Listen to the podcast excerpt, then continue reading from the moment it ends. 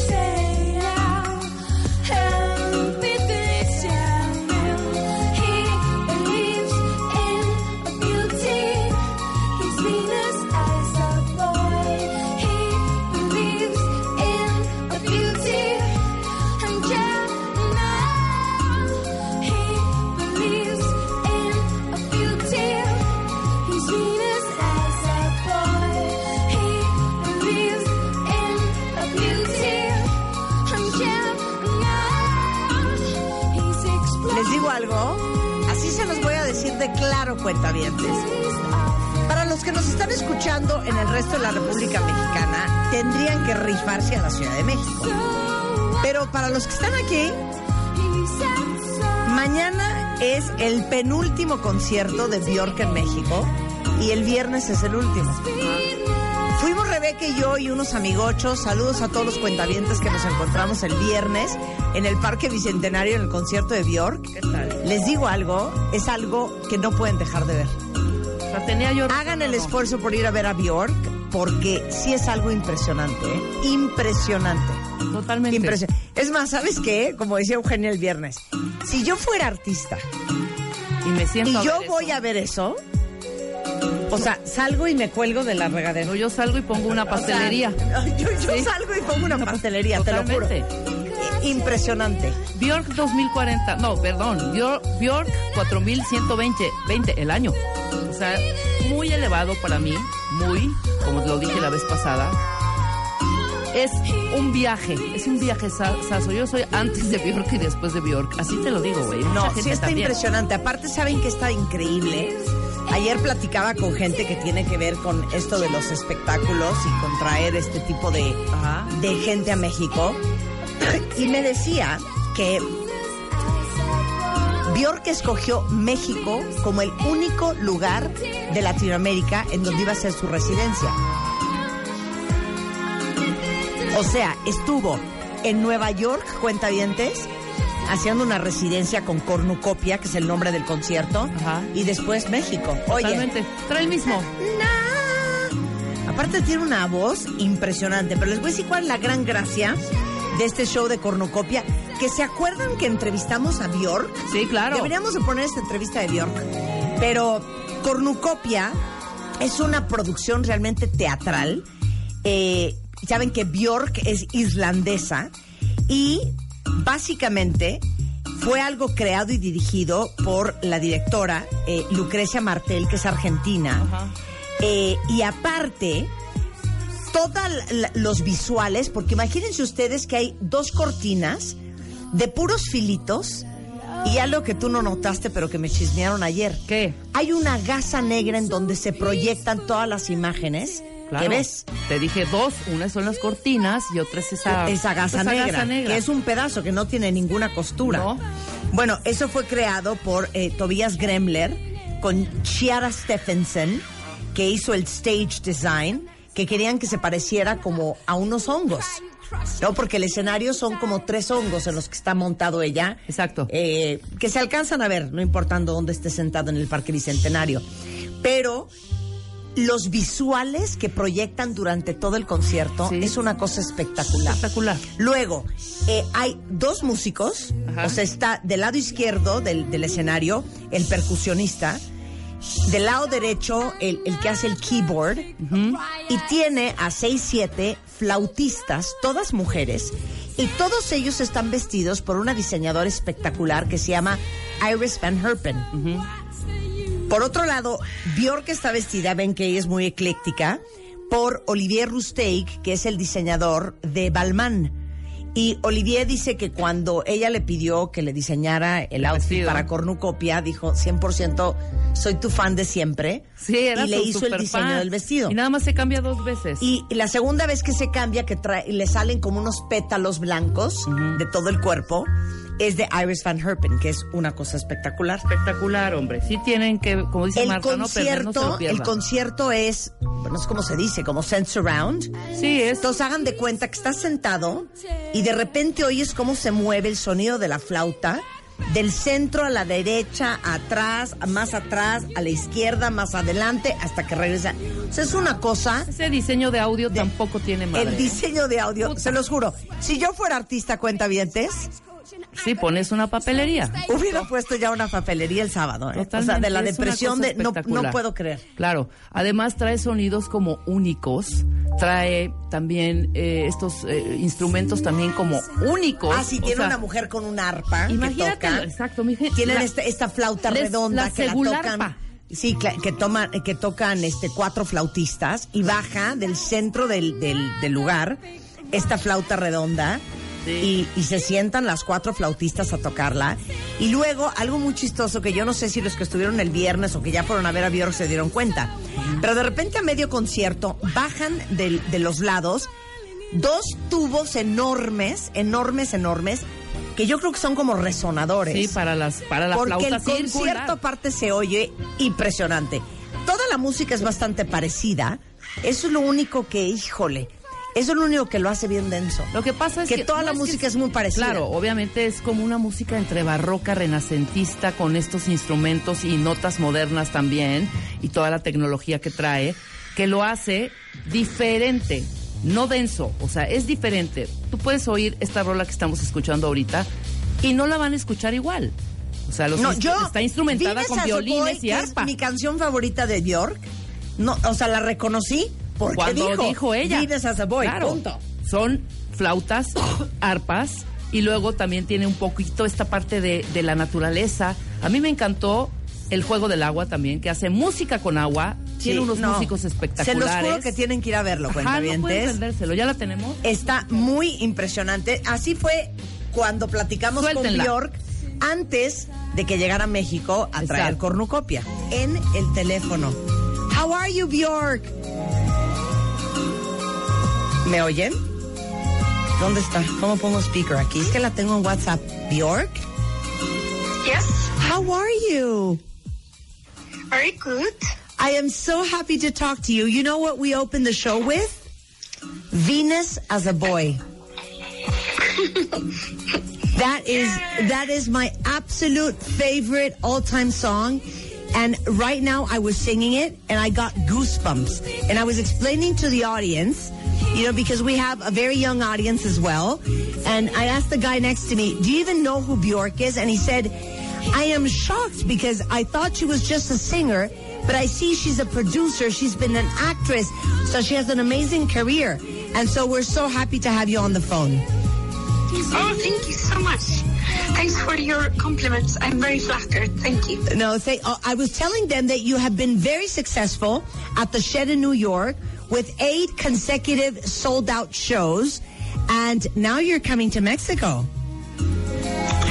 Yes, I'm I'm. Uh, I was there um, a couple of years ago, and uh, very, very first time, and I fell in love with the city. And we want to come now with. It's like my most uh, theatrical, uh, uh, elaborate show yet.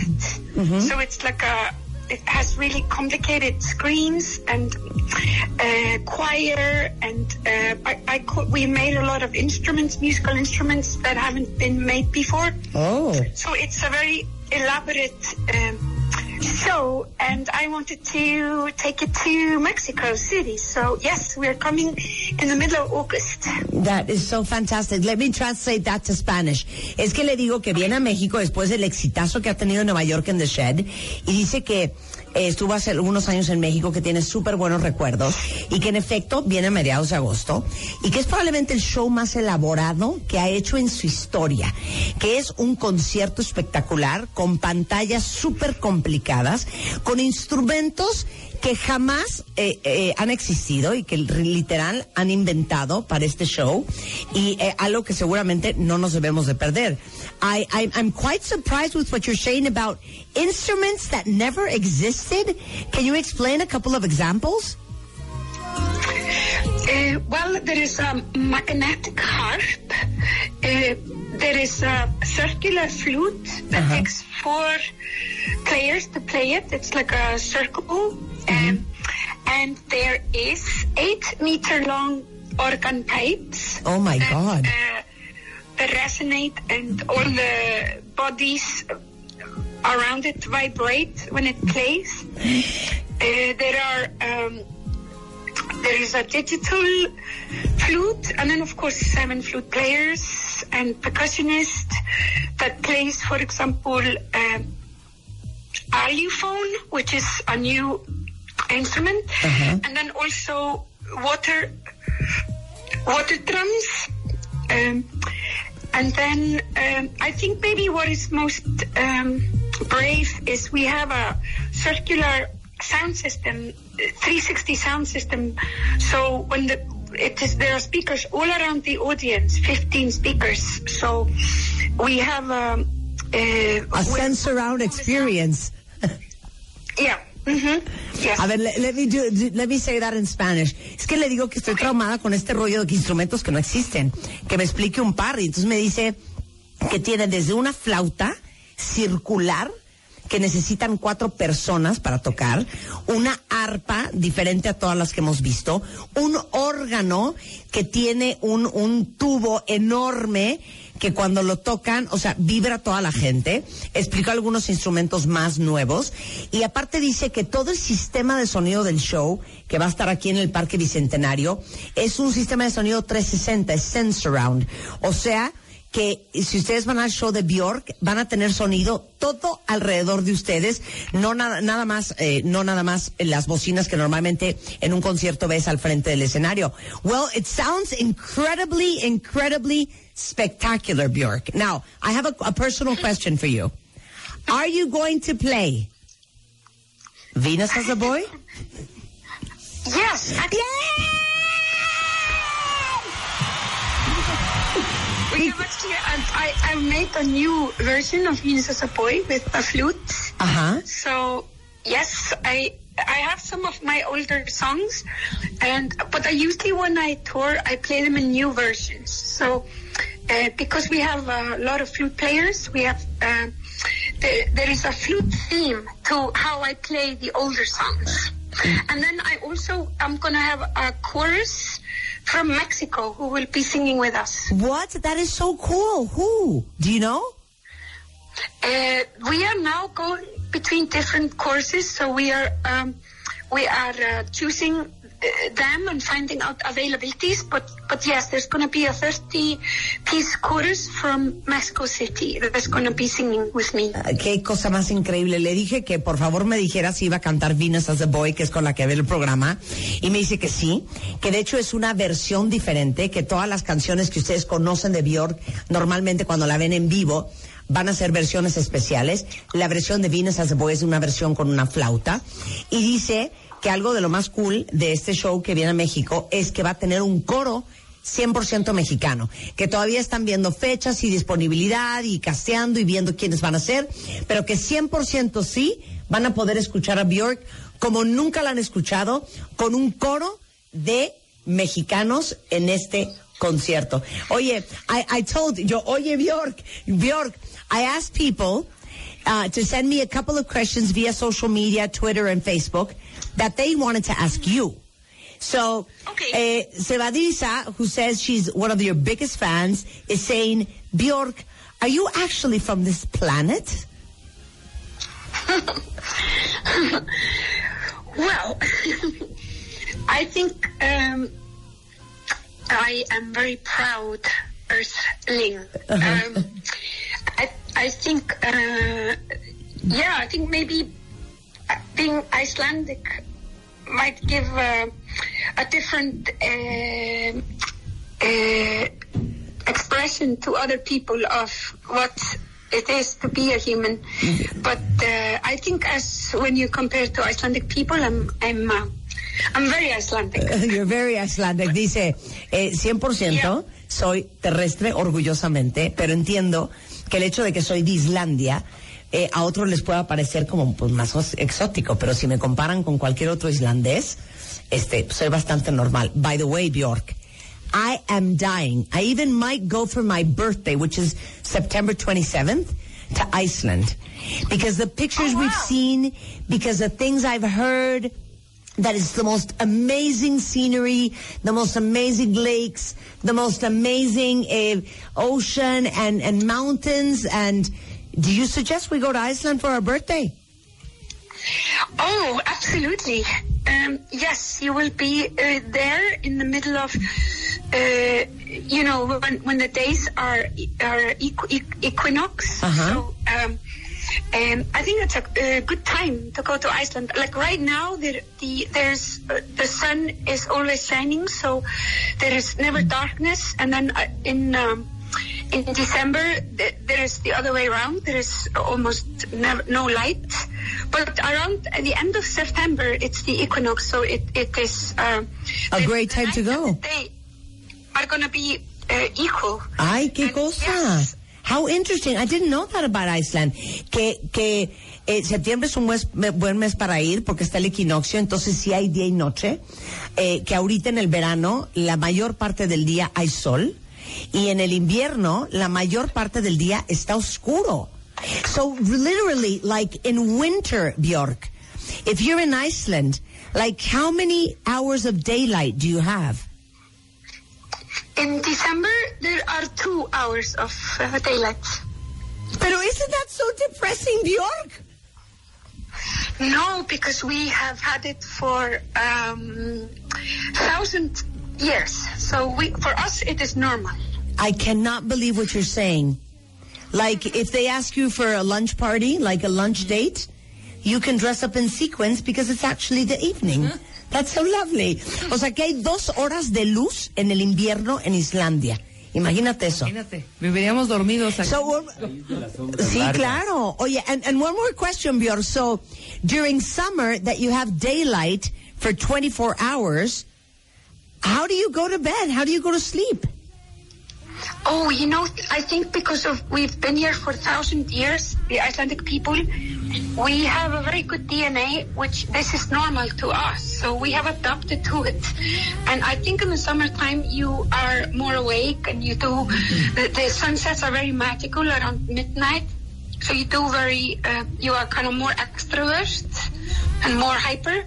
And then in the winter you are maybe a little bit more, um, in hibernation mode and you are more preparing projects and reading and being introvert but i think overall it's a very um a, a we it's a, some, a process that we enjoy enjoy very much Oh Oye, dice que to have this dynamic Ya. Dice que pues como llevan miles de años con este tipo de, de día y noche, ya se están súper acostumbrados. Y en el día, en el verano están todos a todo lo que dan, super hyper. Y en el invierno pues tienden más a entrar en un proceso de hibernación. Oye, I have a plastic surgeon that we're going to talk to after we eh, finish with you. And now I, I understand why you have that amazing pale skin. Pues es que if you have six months of, of no sun, Claro. no wonder you're so gorgeous, Bjork. Oh, thank you. Claro, no se asolean. no tiene- no, Claro. no les da el sol. No, No les da el sol. Oye, Hay Bjork. cáncer de piel en, en, en el- Bjork, Mínimo. well, we're so excited to have you in Mexico. 17, 20 y 23 de agosto, which is the 17th, 20th, and 23rd of August at Parque Bicentenario in Mexico City. And uh, to let you go, why don't you say something amazing to everybody that's listening to you on the show in Icelandic? Ég hlakka til að koma í landið ykkar og ég er lofa því að ég muni gera með góða tónleika og með mörgum tónlistamannum og ég hlakka til þessar góðu stundar sem við eigum vona á í framtíðinni. O sea, Clarísimo. Es- Estuvo clarísimo. clarísimo. We understood everything perfectly. Dijo claramente. No, espérame, I need to understand something. Bicentenario en los Sí. próximos días. Claro, o sea, 23. Bjork, there is not one single word that I understood. Not one. Bjork. It sounds like a record, you know, going backwards. Yeah. Oye, Icelandic comes from where? It is um, a Germanic language, so it's, it is. Uh, it has. It is basically what the Vikings spoke thousand years ago. It is. Um, yeah, so it's the same as in the other Scandinavian countries. No, está muy cañón. Es, es, eh, Como el pues, sueco y- el- claro, el, es un idioma germánico, eh, una lengua germánica que hablaban los vikingos. Vikingos, claro. Igual que pues todos los escandinavos. Bjork, it was wonderful having you on the show. Thank you We so much for you. taking our call. We're very excited to have you in the city, and we will continue celebrating your life and music. We have five tickets to give away, okay? So I want you to ask a question. So we can give these Bueno, pues eran, eran los to- boletos, pero ya los habíamos regalado, cuentavientes. Claro, ¿qué tal? Qué Miren, encantadora. todavía el viernes tenía dos boletos, pero ahora sí ya no tengo boletos Ya para no regalarles. Pero solo, todavía está martes y viernes en México. Se los juro que vale mucho la pena irlo a ver. Aunque no sean fans de su música, e- es, es por un tema casi casi cultural, yo Claro, es un rollo cultural. Es simplemente, y para quien esté haciendo lo que sea, desde producción hasta contaduría, ¿eh? Este, se los juro De que verdad, la visión que trae esta chava la tienen que reconocer y conocer todo mundo. Sí hay que irla a ver, totalmente. Ahora, te voy a decir una cosa. Estábamos intentando nuevamente tener algún phoner o algún acercamiento. Anda topadísima de chamba. Evidentemente, ellos ensayan y siguen trabajando. Está muy complicado volverla a tener. Pero, Marta, fuiste la única que la entrevistaste. La única. ¿No? O sea, este. Gracias, Memo este Parra, te quiero. Este phoner vale... Gracias, Three Little Indians, te quiero. Mil, ocho mil, tres mil, cuatro mil, cinco mil millones de euros este Fowner. Aquí, contigo, en W Radio. ¿Qué tal, chiquitos? ¿Cómo Rebeca acecha? Es que Gracias oigan a. Ocesa, gracias Jime, Oigan gracias esto. Memo Parra, gracias Piper, gracias Julio Escalante, gracias a todos que hicieron posible que tuviéramos a Bjork aquí en el programa. ¿Cómo no? Les digo algo, aparte, ¿qué tiene Bjork? 54. Sí. No saben la voz, ¿eh? No, la voz la Tiene mantiene una todo voz el tiempo. infernal. No hay un momento en que digas, "Eh, A ver, ay, háganme caso. ronquita". Vayan a ver y el miércoles me escriben y si la ven el viernes, el sábado me escriben Claro. para Yo contarme. hasta me fui a la Roma el sábado a ver si la veía caminando, porque sale a caminar por la Roma. Sí, yo creo que está quedando en la Roma. Oigan, les cuento que vamos a hacer hoy lunes en W Radio. Perfecto. Bueno, pues, ¿cómo prepararte para el divorcio? Así como lo oyen. Para todos aquellos que ya saben que va a suceder tarde que temprano, bueno, como se los prometí, Miguel Jiménez les va a explicar todo lo que tienen que saber para que no sea un infierno. Neta, ¿eh? Neta. Antes del corte, me está escribiendo Memo Parra. ¡Memo Parra, te queremos! Vamos, y me dice, nada más te puedo decir que la carpa la tuvimos que traer desde Holanda para el montaje. Te lo No, es que me estaban diciendo, porque les digo que ayer me eché media hora hablando con un amigocho y le decía, pero a ver, ¿qué tanto tuvieron que hacer? Bueno, Memo Parra nos está explicando que tuvieron que traer la carpa de Holanda. Exacto, nada más. O sea, imagínate. Imagínense eso. Me imagino que vienen cargando con las cortinas, Hombre. con los tubos de los órganos, Sí, sí, sí. con las arpas. Vienen cargando con ese, como ese caparazón, como ese huevo. Sí, es como el en donde se mete ya a cantar. Este, le hubiéramos marcado a Memo Parra. Oh, Aquí está Memo Parra, pero me dice, te pongo al productor. ¡Oh! ¿Hasta qué hora tenemos? Ahorita lo coordinamos, Memo. A ver, Memo, no, yo sí quiero que les cuente a todo mundo cómo se monta ese Ahorita show, después ¿eh? del corte. Hombre, los, los proyectores. Todo. ¿Cómo hicieron, cómo trajeron eso? ¿Cómo vienen cargando con las cortinas? ¿Cómo vienen cargando con los hongos para hacer el escenario? Me parece impresionante, ¿eh? Claro. Yo, yo todo eso lo quiero saber. Vamos a ir regresando del corte. Max Kaiser is in the house. No viene a poner música, viene a hablar sobre la economía en México. Ya saben que es ya oficialmente nuestro gran explicador de la situación actual de nuestro país. ¿Qué onda con la economía mexicana? ¿Cómo vamos? Con Max Kaiser. Y luego Tere Díaz is in the house, tu pareja ha destruido la poco autoestima que tenías. Todo eso antes de la una. Hoy, en W Radio.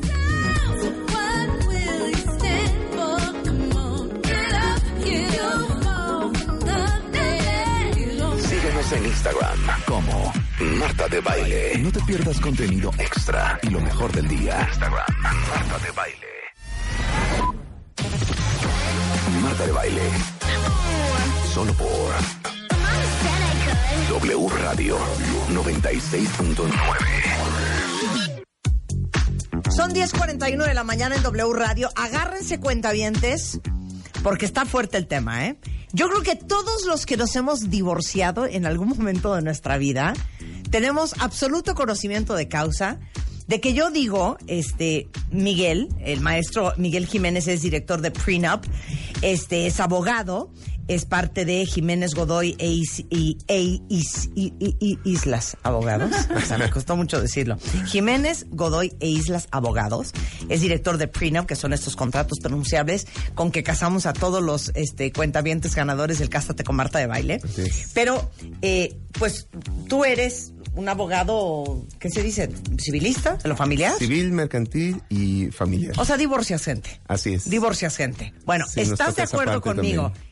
Que conoces con quien te casaste el día que te divorcias? Y desconoces totalmente de con quién con, ¿Con quién quién te divorcias. casado? Sí, claro. Cambia todo el panorama, salen resentimientos, eh, odios. Lo que nunca pensaste capaz Claro. que podía hacer, Es la, re- la va pregunta. y ¿no? lo hace. Totalmente todo. La frase Es es, que- ¿te cae que te hizo eso? Nunca lo pensé de Nunca, él. nunca me imaginé O nunca que lo pensé de sería ella. capaz. Claro, y se vuelve un cúmulo de de, de recomendaciones de amigos, amigas, y es que a mí me tocó. Y uh, todo el mundo vivencias y el bombardeo de, no, haz esto porque si no te van a hacer esto otro, esconde estos papeles, Claro. eh, fíjate en, en- en documentación, celulares, demás, y se vuelve un drama Bueno, yo, impresionante. yo ¿eh? tengo un conocido que igual el día que se divorció, porque es un hombre muy honesto y muy transparente, pues presentó lo que ganaba, ¿no? O sea, fue muy claro en todo, abrió todas sus cartas y riájatelas, Claro. una puñalada por la espalda. Le me han metido una demanda infernal tratando de quitarle todo. O sea, oímos unas historias de terror. Qué horror. Oímos historias, porque así como voy a defender a las mujeres, Las voy a dos, defender ¿eh? a los hombres, ¿eh? Oímos historias de, oye, este, pues ¿cómo ves? Que mi ex me está pidiendo dos vacaciones al año pagadas, cambio de coche cada dos años, una pensión alimenticia Infernal. de 250 mil pesos al mes. Que yo digo, oye, ¿por qué las mujeres también, Miguel, creen que cuando uno se divorcia es como si estuviera haciendo un negocio? Entonces yo digo, oye, si no te casaste con Carlos Slim, ¿por qué crees que el día que te divorcies Que te va a dar un millón de pesos industriales de mensuales, O, o se entiende que la pensión es como si fuera un negocio, ¿no? De que, ah, bueno, ya es mi, mi salario Claro. este, del que voy a Ya vivir. con esto me jubilo. No, hombre. Claro, sí, eh, y hay, hay personas, no quiero decir, eh, o centrarlo en únicamente mujeres, Sí. que buscan la manera de no trabajar de manera formal, imagínense, no desarrollarse profesionalmente, ¿por qué? Para no dejar de, de recibir De- este de recibir la pensión pensión. alimenticia, claro. Hombres y mujeres, ¿eh? Porque los vuelta, hombres también sí, pueden claro, los dos, los dos. Sí, ¿No? porque queda en esa parte de no, mejor no trabajo o me puedes pagar en efectivo. ¿Sabes por qué? Porque si me cachan un ingreso, Claro, en ese mejor momento este, me van a quitar la pensión. por supuesto. Cuando se supone que la pensión es para que pueda salir adelante, tal vez por el tiempo que se dedicó al hogar, pero sí se vuelve una cuestión en la que se busca ya lucrar, o sea, ya... Claro. Oye, a ver, compartan ustedes sus historias de terror A de los cuando divorciados. se divorciaron. Pero desde que te quieren quitar la casa, Claro. te quieren dar dos pesos, o te quieren sacar un dineral, o este, te quieren sacar coche nuevo No, bueno. cada dos años, o se quieren quedar con la patria potestad de los hijos. O cosas que nunca hubo en el matrimonio y de repente ahorita es, no, pero quiero que me des esto y esto. ¿Dónde Oye, está pero mi casa en durante Valle? el Pues, ¿cuál matrimonio si nunca jamás. tuvimos? Yo he visto en demandas, yo he visto en demandas hasta manicure y pedicure. Se los ya, juro. hija. Se los juro. ¿Qué es lo peor que has visto tú? Cuestiones sobre los animales. ¿Qué? Claro, de voy a poder pasar por los animales en tales fechas, eh, me los vas a dejar llevármelos. Digo, casi, casi como si fueran este, O sea, los personas. perritos, pues. Ojo, no descarto el cariño que podamos tener claro. a los animales, pero bueno, puede llegarse hasta esas cuestiones, ¿no? Eso No, y, a- y aparte juras que el día que te divorcies vas a tener como el tiempo, este, el espacio, la confianza, de oye, este, no, me está pidiendo mi abogado que si le compartimos los dos nuestros estados de cuenta para ver cómo va a estar lo de la Claro. lana. ¿De qué hablas? No traes nada.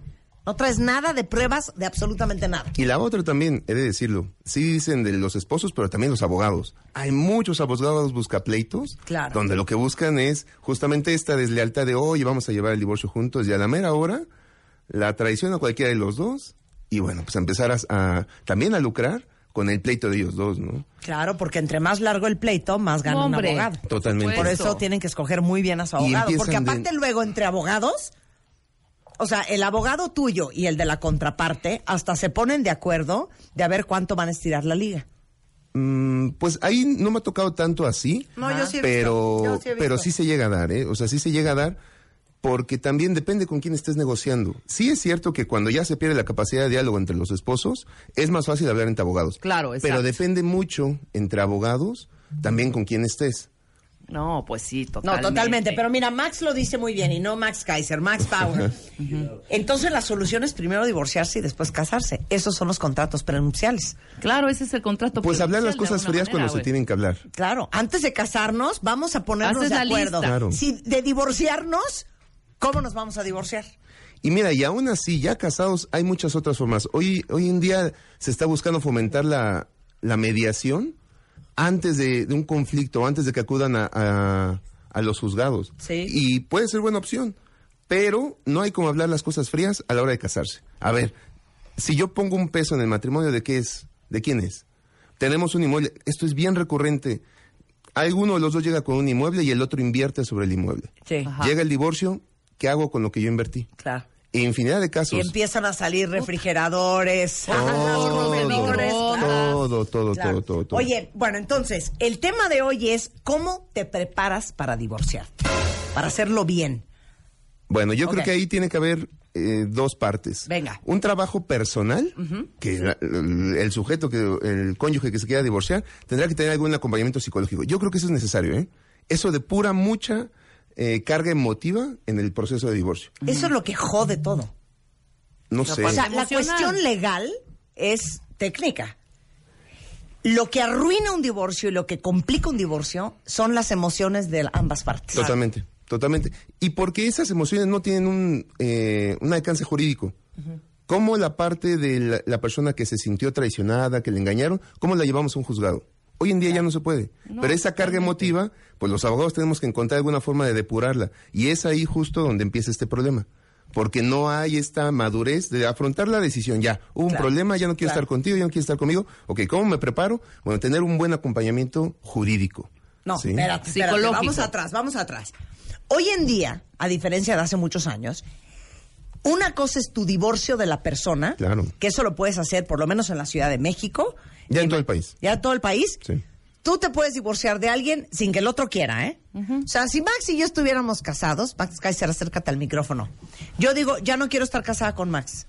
Y yo voy y tramito mi divorcio. No necesito que Max me autorice Nada. para que yo me divorcie de él. Jamás. ¿No? Igual y nunca se presenta y tú te vas a lograr Antes divorciar. pasábamos años Claro. encadas para que nos firmaran el divorcio. Hoy ya no. Y eso y a ver si demostrabas por qué te querías divorciar. Claro, Porque había causas. Y luego, lo de los hijos, la pensión alimenticia, eso es un proceso aparte. Eso ya queda aparte, ya O sea, es ya motivo estamos de pleito. divorciados, Claro. ahora ya vamos a ver lo de los niños, ¿no? Sí. Ok. Queda pendiente todo lo demás, los hijos, los bienes, eh, todo lo, lo relativo a cumplir con la pensión alimenticia entre esposos Perfecto. también. Sí, ya, pero eso es un proceso aparte. Entonces, Claro. ¿por dónde empezamos? Empezamos por tomar la decisión y estar seguros de si esto es lo que quiero o no quiero. Ok, ¿puedo decir algo? Claro. Dos de cada diez divorcios en México son iniciados por la mujer.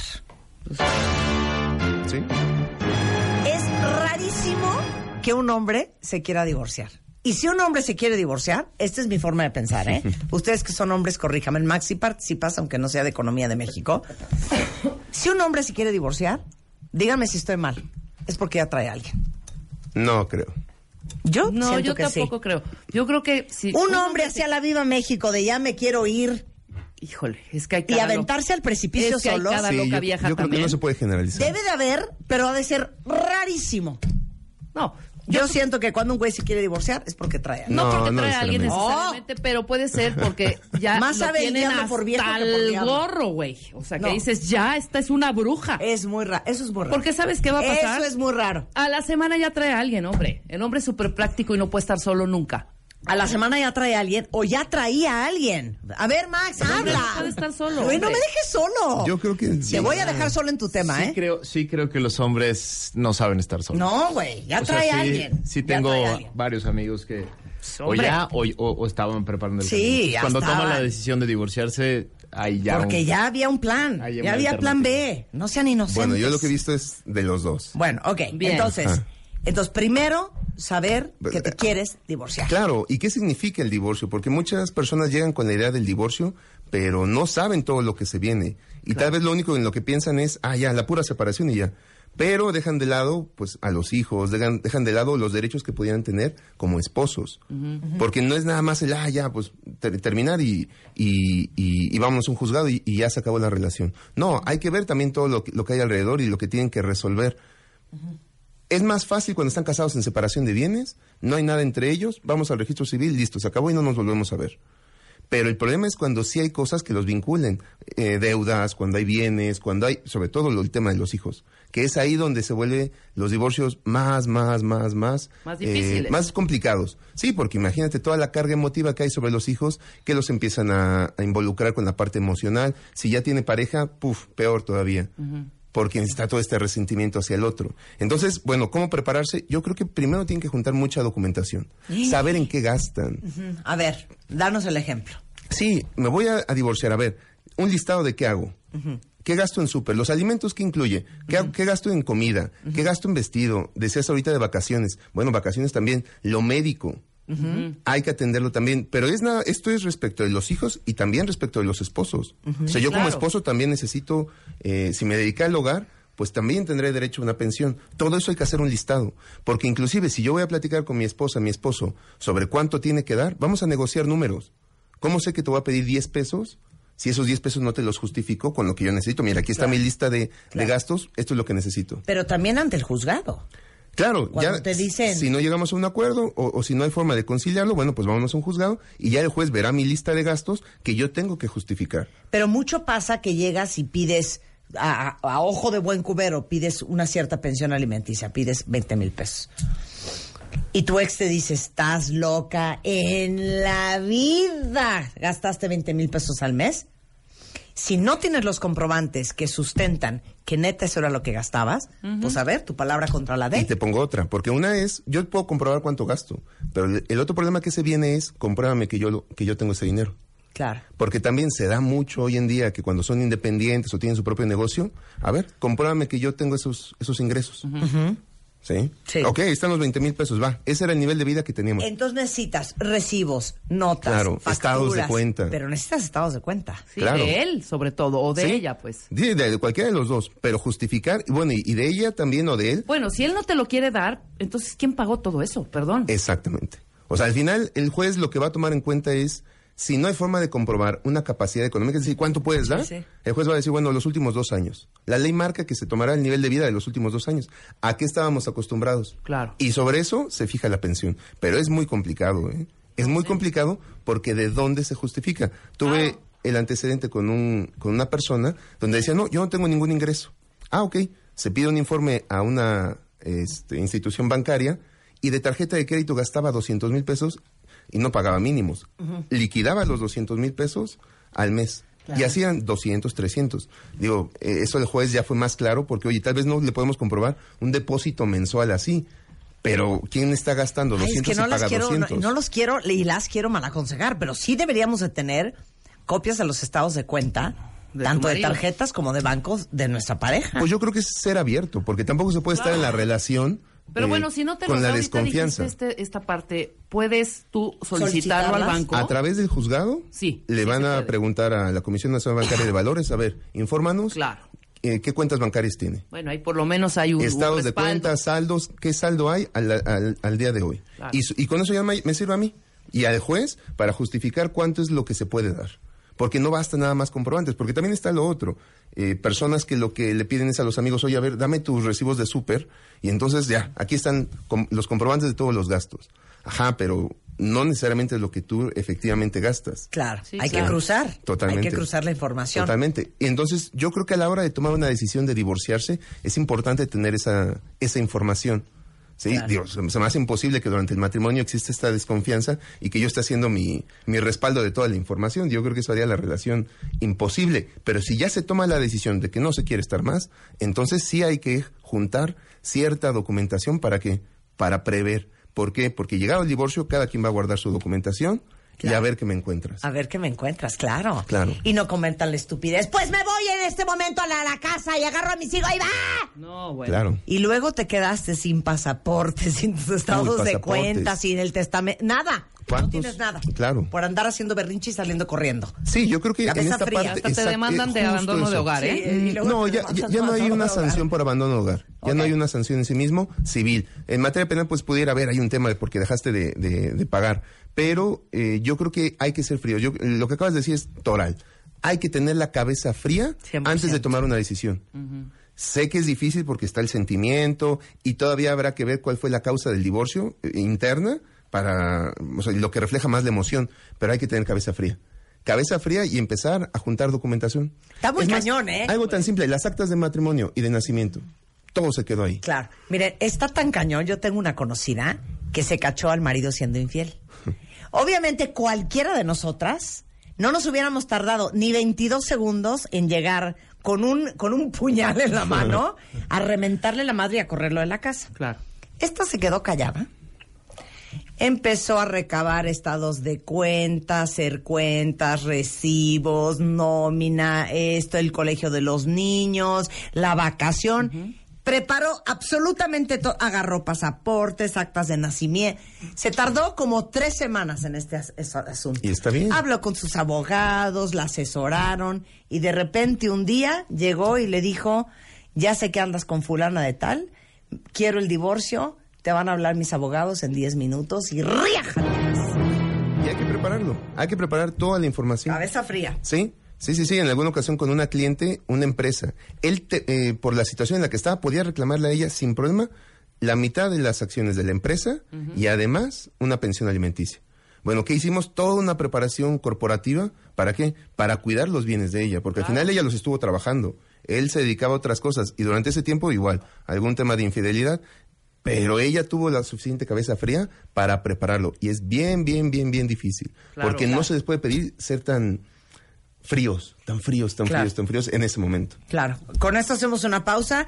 Regresando, híjole, ¿cómo identificas que es tuyo, que es de ella o que es tuyo y que es de él? Eh, ¿Cómo se fijan los activos líquidos? ¿Qué haces con una hipote- hipoteca? Y todos los errores garrafales que uno comete cuando no se prepara para el divorcio. Regresando en W Radio con Miguel Jiménez, abogado, director de Prenup en México. No se vayan. Primer lugar, primer lugar, primer lugar en México. Séptimo lugar, séptimo lugar a nivel mundial. Séptimo lugar a nivel mundial. Marta de baile en Spotify. Spotify. El podcast, el podcast más escuchado en México y en el mundo. Dale click y escúchanos, escúchanos todos los días. A cualquier hora, en cualquier lugar. Marta de baile en Spotify. Estamos en donde estés. Estamos en donde estés. Marta de Baile. Solo por W Radio 96.9. Marta de Baile. Estamos de vuelta. 11, 11 de la mañana en W Radio. Sabía que esto los iba a poner a todos con los pelos de punta. Les preguntamos que cuáles son sus historias de terror con el divorcio y quién está ya pensando en que el divorcio es la solución a su vida, porque de eso estamos hablando hoy con el abogado Miguel Jiménez, es director de Prenup y abogado de Jiménez Godoy e Islas. Justamente cómo te preparas para el divorcio. Lo primero que dijo es, tienes que estar listo emocionalmente, porque cuando no estás sólido emocionalmente, las emociones son las que hacen del divorcio un relajo. Y son lo que hace eh, tomar decisiones. Pésimas. Pésimas, totalmente. Y ahí está el abogado también, a Claro. veces eh, creando todavía más conflicto donde puede que no lo haya. Y entonces también se vienen denuncias por violencia y demás. Que no, ojo, no hago menos. Puede ser que sí, sí. haya habido violencia. Sí, sí. Pero hay veces donde eh, conductas se, se exageran. Y de pronto, de verdad, ya los esposos están en un tema de denuncias dificilísimo. Ahora sí, como dice el dicho, no tomen decisiones permanentes basado en emociones temporales. Claro. Bueno, Totalmente. dos, recaben sus papeles. Todos los papeles. Y lo que te digo, inclusive antes de los papeles, un checklist. A ver, ¿cuánto es lo que yo gasto y, y- y lo que voy a pedir para efectos de una negociación? Y sobre eso, a ver, vamos a, com- a comprobar o, o juntar comprobantes. Facturas, recibos, Todo, estados, de, cuenta, recibos de nómina, la- de los nómina. pasaportes, importantísimo. eh, un historial de los gastos con, con los médicos. ¿Por qué? Porque también si hay alguna condición particular que cuidar de alguno de los hijos, oye, pues a ver, aquí están todas las recetas que también me ayudan a, a comprobar padecimientos y por qué requiero X y, y- y cuestión. Bueno, después ir a ver al abogado, buscar un abogado que sea serio, buscar un abogado que les dé confianza, eso es muy importante, y que vea el conflicto desde un punto de vista objetivo y no ande buscando, como tú lo decías hace rato, pues lucrar. Claro. Porque no está mal cobrar por, por sus servicios, pero lo que sí está mal es tener a la gente montada en un ring, nada más por este... Por estirar la liga y estirar el- proceso. Sí, porque de pronto ahorita había casos de, de, de tus eh, cuentavientes, de gente que ha pasado por ya cinco o seis abogados. ¿Y por qué? Porque a alguno ya no les generó la confianza y están cambie y cambie y cambie de abogados. Claro. Ok. Entonces, bueno, ya que se tomó esa decisión, pues ver al abogado y también pensar y ver, ¿hay la posibilidad de resolver este conflicto hablando civil, este, civilizadamente? Si no lo hay, pues entonces tendrá que ser a través de un juzgado, ¿sí? Y ya será entre abogados como se entenderá en su momento. Si no, pues bueno, tratar de, agotar una negociación, sobre todo por el tema de, o lo que puede haber alrededor de los hijos. Y también, importante, a la hora de ver al abogado, explicarle qué bienes son de los dos, qué activos, qué pasivos hay de los dos, y un listado, así como platicábamos del, del tema de los gastos, también un listado de qué bienes son los que tenemos y, y que hicimos durante el matrimonio, para que sobre eso entonces también vamos a ver qué es de los dos, y todo esto partiendo del régimen en el que se casaron. A ver, nos casamos en sociedad conyugal y todo esto se hizo juntos, la mitad me corresponde a ti, la... la te corresponde a ti, perdón, la otra mitad me corresponde a mí.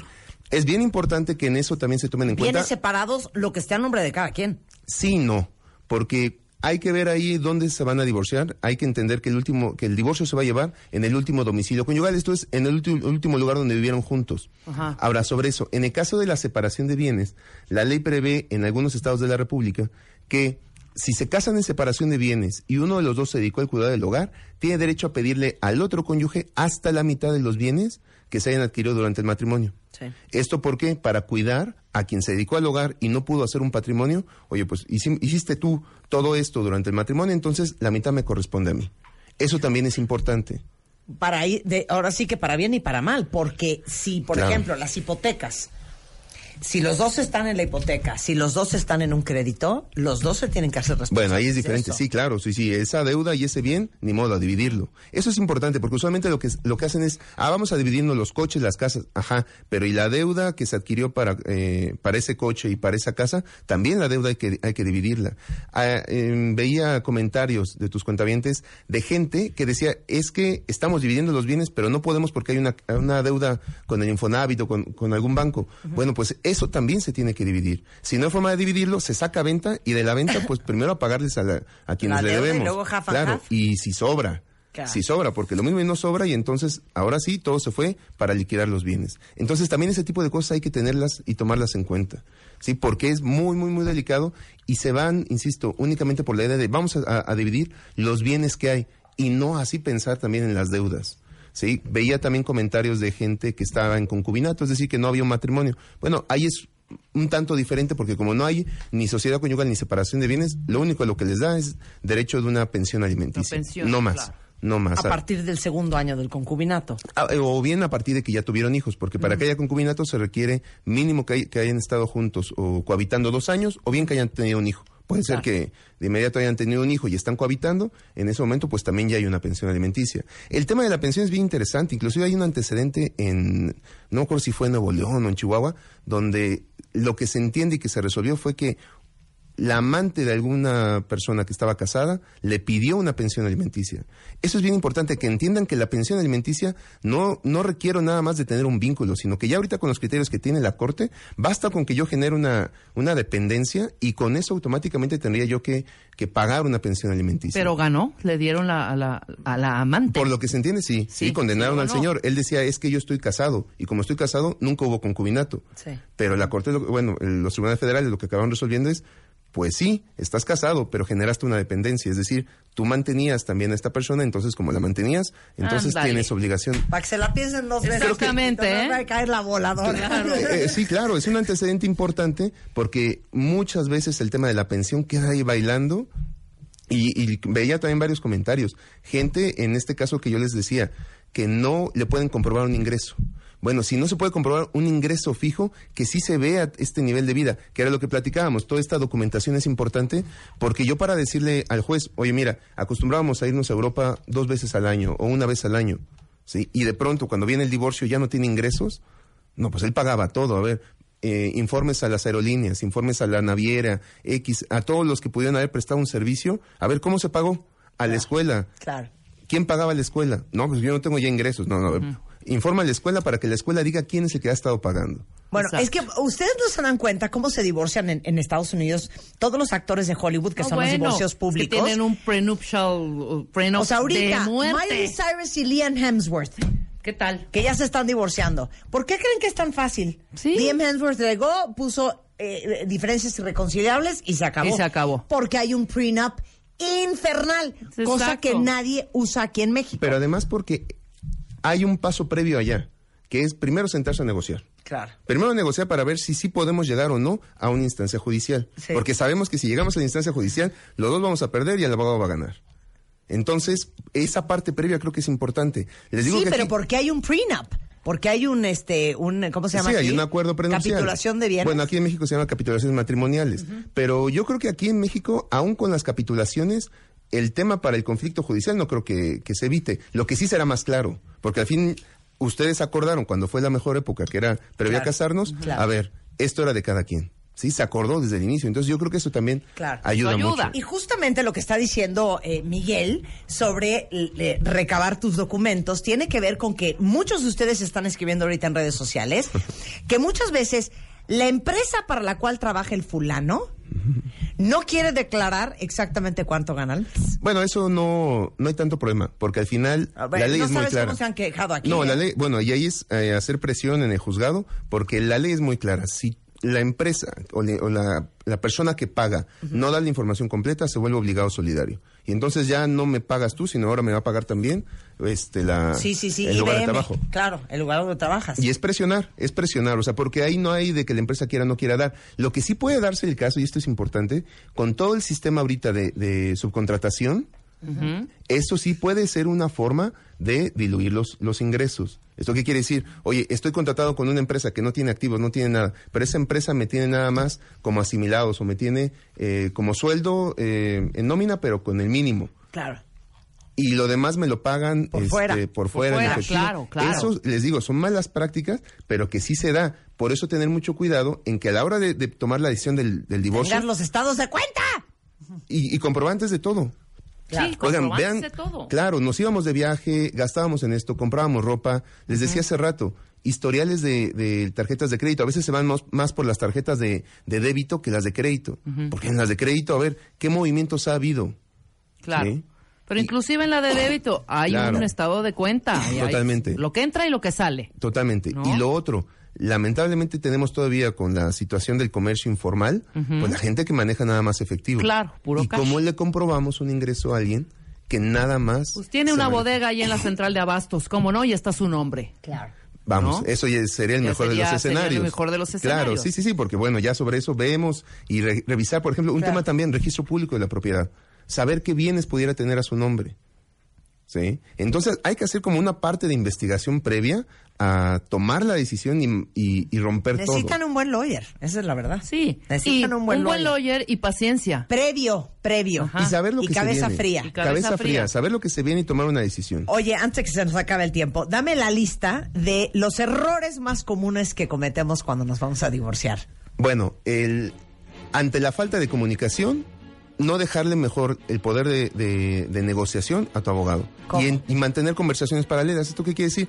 Eh, yo estoy tratando de negociar, pero a la, a la par con mi abogado estoy mandando otro- otra información. Entonces, ese cruce en el que no queda claro eh, al estar negociando yo, bueno, ese es un error eh, grave que será. O sea, no entiendo. Tu, tu abogado tiene que ser el único interlocutor. Cuando ya se pierde la Tú capacidad no de puedes comunicación. decir, de, sí. oye Miguel, ¿sabes qué? Diles que no, que no voy a aceptar menos del 20%. Y luego te amaneciste de buenas o te habló tu ex y te, te echó unas chinitas y entonces empiezas de bueno, Bueno, pues igual el neta". 15 o 10. O sea, no puedes tener conversaciones paralelas con tu ex Salvo que, y sí con haya, tu abogado. salvo que sí haya comunicación. Salvo que sí haya comunicación con tu pareja y decir, bueno, o ya expareja, para decir, ¿sabes qué? Esto lo vamos a hacer juntos o una negociación directa. Y esto, eh, tenerlo muy claro, no irse directamente al conflicto en el juzgado, ni estar inventando denuncias eh, o delitos donde no lo hay. Po- Insisto, no, no, no hago menos que puede haber situaciones reales, y sabemos la, la situación que estamos viendo en el país, donde haya, haya una situación de violencia, no hay una cuestión de agresiones que sí lo impliquen. Pero si no hay un delito en sí No mismo, inventen. no inventarlo. No inventen Sí, que, no inventarlo, te, madreó, no inventen Claro. que este moretón que tengo acá fue de una cacerola que me aventó. Sí, no inventen, No güey. inventen. Otro, no juntar la información Mucho necesaria. estómago y mala memoria, esa sería no la juntar la información, no juntar la información y entonces pretender durante el proceso estar recabando lo que no se hizo a la hora de presentar una solicitud de divorcio. Esto es bien importante, porque lo que se hace es, eh, decíamos ahorita, se piensa con la cabeza caliente, con la emoción, y entonces a A ver, una pídeme decisión- mis documentos, pídeme. Bueno, Marta, buenas tardes. A ver, Sí, ¿qué, sí. qué documentación tienes? ¿De qué? De los gastos que me estás diciendo. Me estás dando O aquí sea, una lista ¿cómo? de gastos. ¿Cómo? Ajá, estos gastos Ajá. que te pedí que tú me hicieras una relación, ajá. eh, ¿cómo, cómo los podemos eh, justificar o No, pues corroborar? ya perdí los tickets, no, no los guardé. ¿Estados de cuenta? Este, pues los míos. De él, sabrás. Bueno, tal vez si no tienes los estados de cuenta de él, sabes qué cuentas bancarias tiene o en qué bancos tiene eh, cuentas.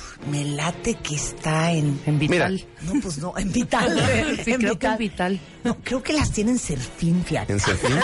Ok, este, puede ser. eh, bueno, ahí en este caso, O ante sea, la falta. fatal. No saber nada, no estar enterada de nada, no tener nada, hombres o mujeres. Y que bueno, también se da, porque sabemos que hay una eh, situación en el país donde, donde se cierran y, a ver, eh, eh, guardamos mi información y somos muy celosos de mi información. Claro. Bueno, hay manera a través del juzgado de poder eh, hacer de esa información. Que es, les, les decía hace rato, Comisión Nacional Bancaria y de Valores, a ver, dime qué, qué cuentas bancarias hay. Todo, infórmame saldos y estados de cuenta de los últimos cinco años. ¿Para qué? Lo que les decía, comprobar este nivel de vida. Exacto. Oye, que nos íbamos seguido eh, de viaje con tal aerolínea. A ver, informa a la aerolínea.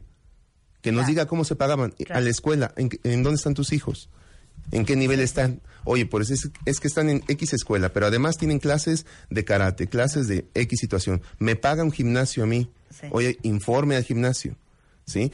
Cuando menos si no tienes una Sí, lista. Es que ya se vuelve un desmadre para el abogado y te va a salir carísimo. No importa, pero, pero, lo tienes que hacer. pero cuando menos que nos den la información. Sí, Eso es claro. bien importante. Yo creo que eh, esa parte también es toral, que al abogado le tengan confianza. Sí, claro. Y que le digan todo, no esconder. Hay veces que por pena no queremos decir las cosas. El abogado requiere toda la información, toda la información. ¿Por qué? Porque si no, insisto, el abogado andará buscando a ciegas en instituciones, en dependencias. cuando, se hace eterno Y eso. se vuelve un proceso eterno, ¿no? Totalmente. Y por último, Por último, durante el proceso ya, ya eh, digamos, montados en el proceso de divorcio, perder esa posibilidad o esa capacidad de diálogo. Sabemos perfectamente que ya no pudimos negociar, que el proceso de divorcio ya estamos. Ok, entender cuál es la causa en sí misma del conflicto. Ya no puede seguir la relación y entonces a partir de eso tomemos decisiones. Hay que resolver el tema de los bienes, pongámonos de acuerdo. Hay que vender, hay que vender y ya. Hay Claro. que pagar deudas, hay que pagar deudas. Oye, los hijos, no ver el tema de que la pensión es un lucro, sino que al final esa pensión busca cubrir algo. Y si es para los hijos, bueno, pues entender que ese dinero no es para tu esposo o tu esposa, es para tus hijos. Y yo creo que esa parte, eh, perdón por la palabra, pero no pichicatear, Claro. lo que es para sus hijos. 100%. Y eso es muy importante. Claro. Y nunca se les olvida lo que me dijo mi papá. Cuando, aunque tengas un derecho o el que tengas un derecho legal, no significa que tengas un derecho moral. Totalmente. Wow. O sea, ¿dónde está tu moral? ¿Dónde Claro. está tu caray. ética? ¿Dónde está la buena conducta? ¿Dónde está ser una persona correcta e íntegra? Y saber resolver. Eh, Te comentaba hace rato, gente que está en procesos nada más porque es la única forma de mantener relación con la expareja. De acuerdo. 100%. Ya, se terminó la Sí, relación. que están enganchados en el pleito y hay divorcios que duran 9, No, 10, 10 11, años. 12 años, pero que no sueltan el pleito. No, claro. Porque no quieren soltar a la persona. Claro, Y chistoso. quieres estar Pensión alimenticia para los hijos y los hijos ex. ya adquirieron mayoría de edad durante el proceso. Ya la causa del conflicto inclusive ya se acabó. Claro. Y siguen. Y siguen con lo mismo. ¿Qué Entonces, tal- ese qué tal- tipo de cosas. ¿Qué tal ese chiste, no? Saliendo del juzgado después de que ya se divorciaron, le grita ella a él, en tu vida vas a volver a encontrar una mujer como yo. Y él le grita, ¡de eso se trata! Esa es la idea, bruja. No, yo nada más quiero cerrar con esto para que de verdad les duela. Ándale. ¿Qué tal mi chiste? Es horrible, es horrible llegar a cualquier reunión, estar en alguna comida entre amigos, estar en alguna boda, bautizo o lo que sea, ajá. y que el fulano o la fulana diga que tu marido, que tu exmarido o tu exmujer es una bruja, es una desgraciada. Lo que decías de salirte con dignidad, v- valores, inteligente. Es espantoso decir, oye, ¿qué onda? ¿Cómo? No, hombre, no quiero saber nada de esta vieja. Na, na, na. Y es una retaila de mala energía. Eso habla mal de ¡Qué la horror, qué la horror toma ser de la bruja de esa mesa! algo. ¿Me Yo he visto divorcios posteados en Facebook. Sí, claro. Eh, narrativas y, y- y diarios enteros de cómo va y qué ha pasado y qué hizo uno y qué hizo el otro. Y que es que es una cosa. Evítense Claro. eso de verdad. Facebook. He visto hasta divorcios que han publicado en revistas. Sí, horrible. El divorcio es algo muy privado. Claro. Es íntimo. Porque les digo una cosa, y cuando hay hijos, aún más. No, claro. Porque esa persona de la que te estás divorciando es el papá, es la mitad de tus hijos. Y tú lo escogiste, además. Es la mitad de tus hijos. Habla mal y de la tú la de escogiste. Claro, y tú lo escogiste bruta o bruto. Y se van a seguir viendo. Además, Cada vez que hablen Además. mal de su ex, están hablando mal de la mamá de sus hijos. Y de la decisión eso que es intocable. Claro. totalmente. Muy bien. Marta. Muy mal. No sean la bruja de esa mesa. Sí. ¿No? Oye, como yo digo, te dicen, ¿tú darías un brazo por tu hijo? Max. Sí. Sin duda, ¿no? Te dicen que mañana tu hija necesita un riñón. ¿Se lo das? Pero corriendo. Bueno. Te dicen que tienes que dar la vida por tus hijos. ¿Lo das o no lo das? Corriendo. Ok, no tienes que hacer nada de lo anterior. Nada más, no hables mal de su papá. Ah, no, eso no puedo. Sí, claro. Eso no puedo. Eso El riñón se lo doy. Pero hablar mal de su papá, Además de no puedo. mal de su papá, eso sí no. Jamás Sí. impensable. No manche, neta. ¿eh? Sí. Bueno. Claro. A ver, ahí les ve el, eh, los datos de eh, el maestro Miguel Jiménez, es abogado, es abogado de los cuentavientes, puede ser, Así es. de Jiménez Godoy e Islas, es o el 5517 0686, ahorita se los pongo en Twitter, 5771 2069. Eh, Prenup MX, eh, prenup.com.mx o Prenup MX en Twitter. Así es. Contacto arroba prenup.com.mx. Que Si pregunten alguien y- ocupa un abogado. Y con gusto les daremos una asesoría.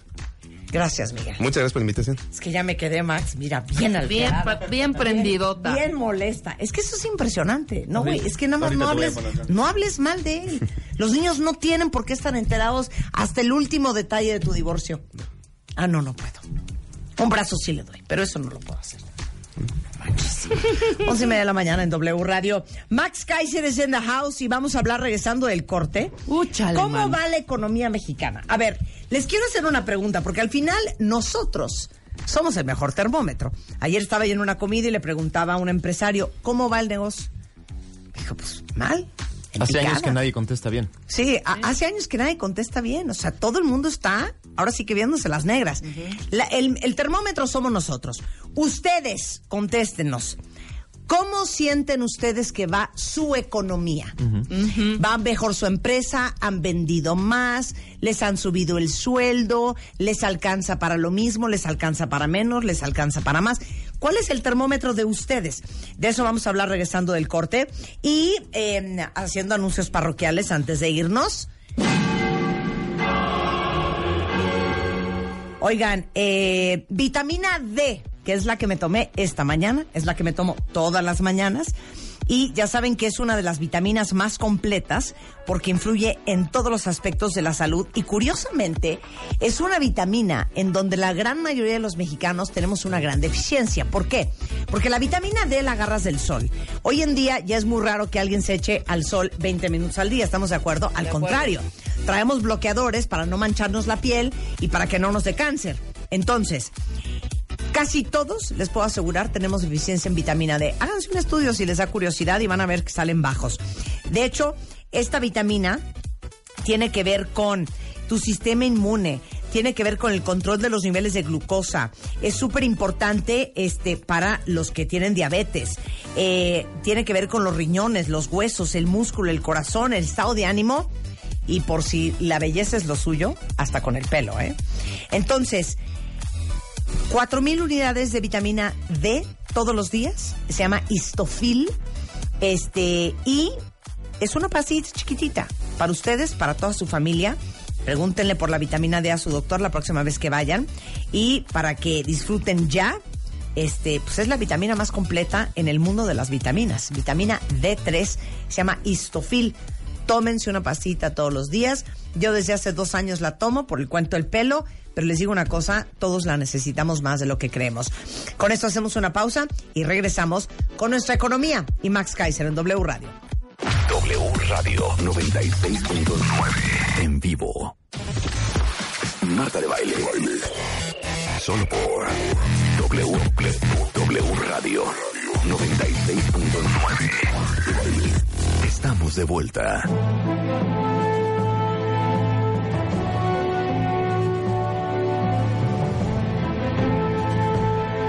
11.40 de la mañana en W Radio. Está con nosotros Max Kaiser. Se ha vuelto nuestro gran explicador de la situación actual de México y el mundo. Él es fundador del Centro para la Integridad y la Ética en los Negocios. Es autor del libro El combate a la corrupción, la gran tarea pendiente de México. Y hoy vamos a hablar de la economía mexicana, la segunda más grande de Latinoamérica. Era la 14 eh, a nivel mundial. Y este, el pasado viernes el Producto Interno Bruto no reportó ningún crecimiento durante este segundo trimestre del 2019. Estos son números, no son apreciaciones subjetivas ni personales. Y bueno, la pregunta para todos ustedes es, ¿no hay mejor termómetro, Max, que nosotros para Mm. sentirnos cómo va la economía? Sin ¿No? Entonces les preguntamos esto en redes sociales. Eh, Connie dice, de la fregada sigo ganando lo mismo y todo está más caro. No hay salidas ni a pasear ni compras ostentosas. Sufro para llegar al fin de semana. Este, dice aquí mal, tengo unos amigos que se dedican a lo mismo que yo, ganan en dólares, me da una perra envidia. Todo por estar contratada como nacional. Este, alguien más dice, "Mm, yo voy bastante mal. Los que estamos en ventas la estamos sufriendo cañón desde el mes de enero. Yo creo que la gente de ventas eh, eh, es, es también un muy buen termómetro de cómo están las cosas y cuánto se está moviendo el dinero en el país. Hay sectores muy importantes, Marta, que hay, que hay que comentar. Por ejemplo, uno de los grandes motores de la economía de cualquier país es el sector de la construcción. Y el sector de la construcción, hoy salió el dato, hoy en la mañana salió el dato del INEGI, en un año ha perdido 7.8% de su valor. Y es uno de los sectores que impulsa la economía porque produce mucho. Produce muchos empleos, produce compras de mucho tipo de, materiales, produce eh, compra de bienes y servicios. Y es un, es un sector muy importante, es un termómetro muy importante de la economía. Teníamos muchos años, por ejemplo, de no perder valor en las compras al, al menudeo. Cayó también. Teníamos ya muchos años eh, en el, por ejemplo, en uno de los termómetros más interesantes para la clase media alta es la compra de automóviles. Tenemos muchos años sin, sin, sin una caída en la compra de automóviles. En estos últimos meses estamos viendo la caída de automóviles. Esto quiere decir que la gente no está gastando, no está cambiando sus coches. Esto es un indicador muy importante. Entonces, hay muchos datos muy con- concretos, ¿no? No que la es de se me hace. No, no, no. No, Ahí este es- están los este es- números. este es un tema que tiene números muy claros, números muy concretos, ¿no? Eh, y, y no vamos bien. Ahora, ¿Puedo preguntarte algo por favor. fuerte? Es que ahorita antes del corte comercial oí el anuncio de que ahí viene el primer informe de gobierno. Sí. Y no sé si ustedes han puesto atención, pero dice, no es por presumir, pero vamos muy bien. Eh, y, y yo creo que no.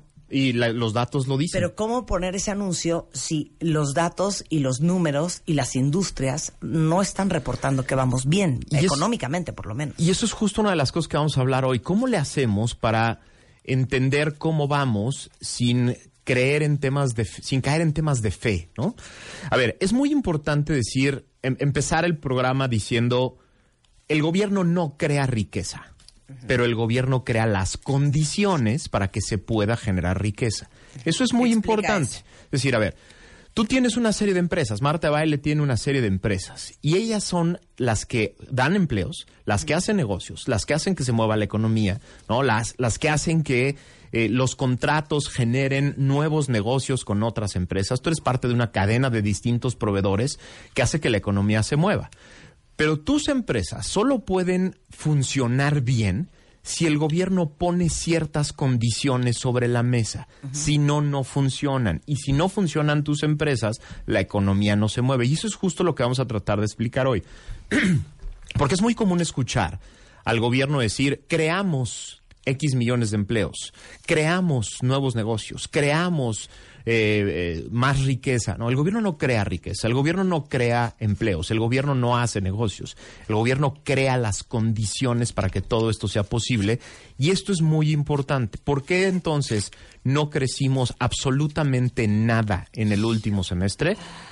Yo tengo cinco explicaciones y no son explicaciones que me saco de la manga, son estudios que hay sobre la economía y la relación de la economía con el Estado, con lo que puede hacer el Estado.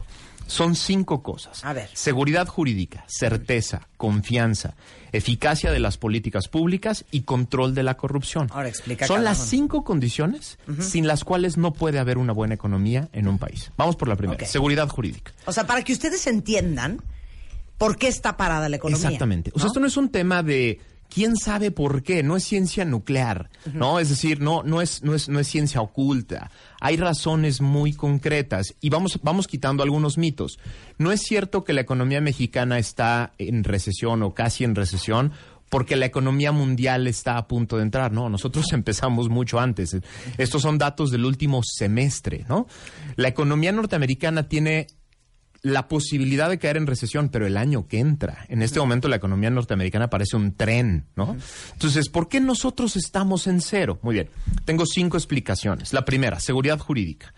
Es la condición más importante de una economía. ¿Qué es la seguridad jurídica? Es lo que necesitan los mercados para funcionar. Un mercado necesita saber cuáles son las leyes de un país y que éstas se cumplen, y se cumplen la gran mayoría de las veces una empresa que genera un contrato con otra empresa debe tener siempre la certeza, debe poder predecir que ese contrato se va a cumplir.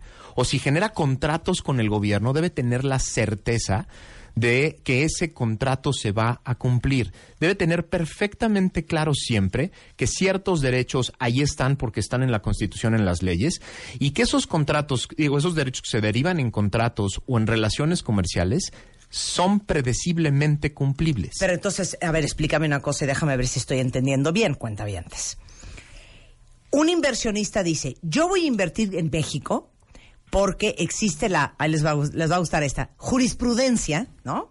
El marco legal que Sí. protege el contrato que yo voy a hacer. Así es. La cancelación, por poner un ejemplo, se me ocurre ahorita, del Aeropuerto Internacional de la Ciudad de México, que habían contratos con inversionistas extranjeros, nos hace ver muy mal ante el mundo, porque dicen, güey, tú puedes llegar, invertir en el aeropuerto, que es una de, los, de las construcciones más importantes del país, y sin decir aguabá, te dicen, adivina que ya no lo vamos a hacer. Es veneno para la economía un mensaje del gobierno como ¿Es- esos. es así? Claro, es veneno. Es veneno porque lo que le estás diciendo a los inversionistas en México, las leyes y los derechos están sometidos a los ciclos políticos y a los intereses políticos. No solo es el aeropuerto, acabamos de ver también la cancelación de contratos de gas con empresas canadienses que iban a alimentar de gas a la Comisión Federal de Electricidad y una serie de contratos que tienen que ver con las farmacéuticas, los contratos que se le cancelaron a las aseguradoras mexicanas. Es decir, de, pronto es, es casi imposible. A mí me ha tocado, me ha tocado estar sentado con empresarios eh, extranjeros y es imposible explicarles cómo en México las leyes a veces se cumplen y a veces no. A veces el contrato va a ser un contrato vigente y válido y a veces no tanto. Es dificilísimo hacer esa explicación y entonces las empresas que no tienen la certeza de que va a haber seguridad jurídica en ese país deciden no invertir, ¿no? O invierten con muchas restricciones, ¿no? Invierte, invierten solo en capitales que van y vienen, no invierten en... eh, en, en- en- en estructuras, en empresas nuevas, invierten en capitales, ¿no? También el dato de la semana pasada de la caída de la inversión extranjera directa es brutal, ¿no? Ha estado cayendo la inversión extranjera directa porque no hay confianza. Entonces, la seguridad jurídica también es muy importante para ver cuáles son mis obligaciones, mis obligaciones adelante, hacia adelante, porque una empresa solo puede planear hacia adelante si sabe a qué va a estar obligada. Claro. Si llega a un país, invierte en un país y de pronto le empiezan a aumentar las obligaciones, a cambiar las obligaciones, le hacen imposible invertir y planear en, en el, en el mediano y largo plazo. Entonces, entendido. elemento número uno. Elemento número dos, la certeza. Esto es una de las cosas más importantes a considerar para que una economía pueda crecer o no. El gobierno produce, administra y distribuye información. Esta información, los datos que genera o administra el gobierno, son fundamentales para conocer el estado de las cosas, cómo está el país, cómo funcionan las cosas en el país O cómo van a funcionar. o cómo van a funcionar en un futuro. Lo peor que puede hacer un gobierno es jugar con la certeza de los datos. Lo peor que puede hacer un gobierno es decir, yo tengo otros datos. Por eso, pero entonces dámelo en layman's terms y ponme ejemplos. A ver, por ejemplo, De, de falta de certeza. Una de las cosas más dramáticas que hizo Cristina Kirchner en Argentina fue empezar a decirle al, pa- al- al país, el gobierno tiene datos diferentes sobre la deuda, sobre la economía, sobre la inflación, sobre una serie de, bar- de parámetros que la economía y el mercado sabían que eran inciertos y que no eran, que no eran verdad. Eso lo que genera es que los, los, los empresarios le crean más a datos de otras fuentes que a los del gobierno y eso genera una incertidumbre brutal. Lo que eso hace es que yo no sepa exactamente cómo están las cosas. Por más duro que sea el mensaje, yo como empresario necesito saber cómo está la violencia, cómo está la inseguridad, cómo está la deuda, cómo gasta el gobierno, etcétera, porque es la única manera en la que puedo claramente desarrollar mis planes de negocios Predecir. predecir lo que puede pasar y generar una buena relación tanto con el gobierno, los distintos tipos de gobiernos, como con otras empresas. Cuando el gobierno manda el mensaje de que hay diferentes historias, por ejemplo en la inseguridad, diferentes historias en el empleo, diferentes historias en la economía, hacen muy difícil para las empresas planear sus propios, su propio contexto de negocios. Y eso hace que la economía se frene. ¿no? Tercer elemento, la confianza. Esta es una de las principales responsabilidades del gobierno. El gobierno tiene que generar confianza. Es obligado a generar un contexto político y social de confianza en la gente que va a hacer negocios en México. Uno de los venenos más certeros para acabar con la confianza en, una, en un país, en una economía, es la violencia y es la inseguridad. Lo peor que puede existir en un país para el clima de negocios es que yo no sepa si me voy a poder mover del punto A al punto B sin que me asalten.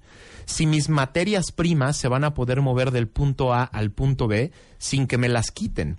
Si mi dinero se va a poder mover del punto A al punto B sin que ese dinero pueda ser perdido en el, en el, en el transcurso. Es decir, si no tengo yo confianza de que puedo desarrollar mis negocios sin estar en problemas de violencia, sin perder mis recursos, por ejemplo, sin perder un terreno, sin perder parte de mi empresa, no hay manera de generar nuevos negocios. Por ejemplo, si yo no tengo la confianza de que mi marca, por ejemplo, tú tienes una serie de marcas en tus distintas empresas, si tú no tienes la confianza de que ese valor de la marca va a ser protegido por el gobierno, de que tú de pronto puedes perder tu marca, de que alguien más puede utilizarla, de que alguien más te la puede quitar y puede usarla de manera ilegal, y el gobierno o las instituciones no van a hacer nada para protegerla, tú no tienes la, digamos, tú no tienes la confianza de que vas a invertir más y más en este país, Claro. porque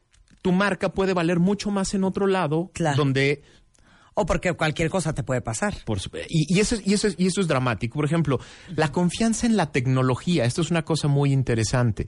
Una de las cosas más importantes que debe generar un gobierno es la confianza en la utilización de nuevas tecnologías.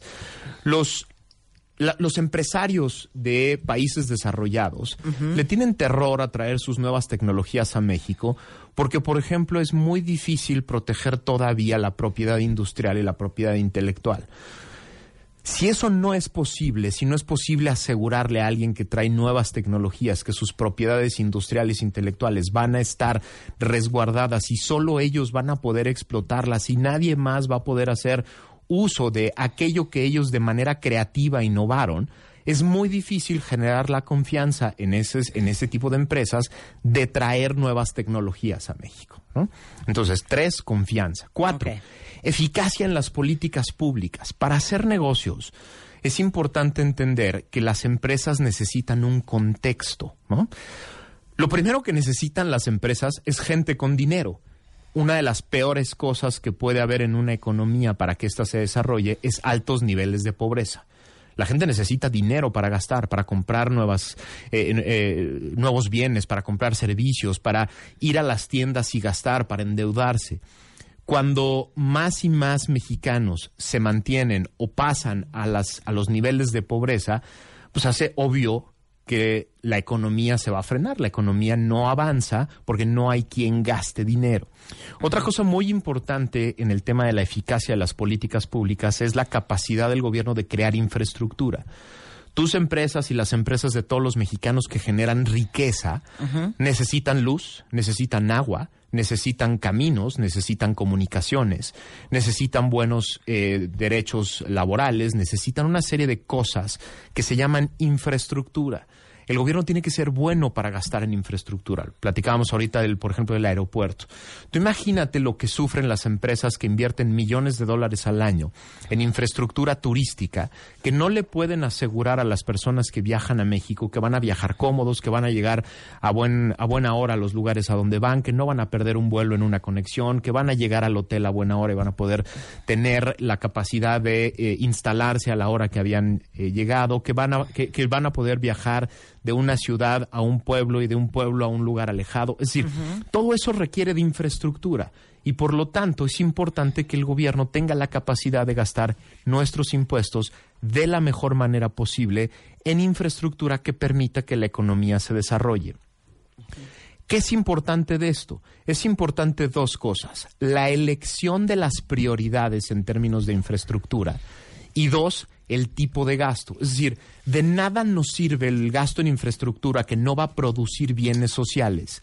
De nada nos sirve, por ejemplo, gastar miles de millones de dólares en una refinería que nunca va a producir los niveles de gasolina que se requieren, en lugar de gastar esos miles de millones de dólares en otro tipo de infraestructuras que, mue- que mueven la economía, que promueven negocios. Pero también está la forma del ejercicio del gasto, ¿no? Es decir, no es solo escoger bien los- lo, lo que se va a utilizar, lo que se va a construir, sino cómo se construye, que se construya rápido, que se construya en tiempo, que se construya con los mejores materiales y sobre todo que se construya generando competencia. La mejor manera de gastar del gobierno es cuando el gobierno genera competencia a la hora de generar infraestructura. ¿no? Y finalmente el quinto elemento es el control de la corrupción. Esta es una de las tareas fundamentales del Estado, porque en términos de economía es importante por dos motivos. Primero, el control de la corrupción es fundamental porque necesitamos un piso parejo. Quienes generan riqueza necesitan un piso parejo. Un alemán, un holandés, un americano que va a venir a México necesita saber que en México no requiere de inversiones extralegales para poder hacer negocios. Un, un- un- alemán que quiere invertir en México necesita tener la certeza de que no requiere contactos con el gobierno o contratos con- con- contactos con políticos o sobornos para poder generar un buen negocio. Él necesita saber que va a llegar a un país donde la calidad de su producto, la calidad de su servicio, la tecnología de su empresa es la que lo va, le va a permitir hacer un buen negocio y no sus contactos con la política. Entonces, el piso parejo es importantísimo para generar la confianza de venir a invertir en México. Pero lo segundo es la- la- el control de la corrupción es importantísimo porque es la única manera de que el gasto que hace el gobierno se haga de manera eficaz. Es decir, si de los mil millones de pesos que se estaban, estaban destinados para el combate a la pobreza, solo llegaron 500 millones de pesos, quiere decir que otros 500 millones de pesos se fueron a otras cosas no productivas, como son las bolsas de algunas personas, ¿no? En lugar de llegar a las personas que más lo requieren, que eventualmente pueden mover la economía comprando, comprando bienes y servicios. Entonces, Insisto, el gobierno no genera riqueza, el gobierno no genera empleos, pero genera las condiciones. Sin estas cinco cosas, sin seguridad jurídica, sin certeza en la información, sin confianza, sin eficacia en el ejercicio del gasto y sin control de la corrupción, una economía no puede crecer. No puede crecer. Pero a ver, espérame un segundo, porque una cosa ha de ser querer resolver el problema de la desigualdad y de la concentración de riqueza en un grupo muy pequeño con el presupuesto que ya tienes que querer darle la vuelta a esa desigualdad, a la inequidad, a, a- a- a- a repartir la riqueza, generando un crecimiento económico Por supuesto. para que exista más dinero para hacerlo. ¿Me, expliqué? A ver, el presidente tiene razón en... Una, co- una cosa es me guardo mi lana y entonces en vez de darla aquí la voy a dar allá. A ver, el Pero presidente... otra cosa es crecer la economía Y hacer eso posible. y hacer eso posible. El presidente tiene razón en tres cosas. Tiene razón en que se nos olvidaron 60 millones de mexicanos 100%. que viven en una situación dramática de pobreza y desigualdad. Dos, tiene razón en que la economía mexicana es una economía desigual, es decir, hay muy poca gente con mucho, hay mucha gente con nada. Y tiene razón en que la economía estaba, entre otras cosas, detenida por una relación perversa entre el poder político y el poder privado, que es la corrupción. Tiene razón en esas tres cosas. Pero lo que no creo que tenga razón es que la única manera de avanzar hacia un, hacia un país diferente, hacia un modelo diferente, es destruyendo estas cinco cosas de las que platicamos. Es decir, no puedes generar más riqueza, no puedes acabar con la pobreza, no puedes acabar con la desigualdad si la economía no se mueve. Es decir, no hay manera de acabar con la pobreza si más gente de aquí a diciembre se va a quedar sin empleo, si va a haber menos negocios nuevos, si va a haber menos obras en la calle, Claro. si va a haber me- si va a haber más pobreza. No hay manera de acabar con un problema si destruyes la aquello que hace que esos problemas sean posibles, Claro. que es la economía. ¿no? Y bueno, y hablando de ustedes, que somos todos el termómetro de cómo sentimos nuestra economía, que al final es la economía colectiva del país, Elizabeth dice, yo estaba como CAM en una transnacional y desde enero no cubrimos la cuota, el desarrollo de nuevos proyectos súper lento y evidentemente me liquidaron el mes pasado. Dice yo, estoy en ventas, no hemos podido llegar a la meta y todo va súper, súper lento. Alguien más dice, este, a mí me dan 1.400 pesos en vales desde hace cuatro años y su poder adquisitivo ha bajado, solo por poner un ejemplo. Marta, yo trabajo en ventas y cada día estamos peor. Eh, alguien más dice, eh, clientes nuevos no hay. El dinero alcanza para menos cosas. Estoy preocupada porque esto va para largo.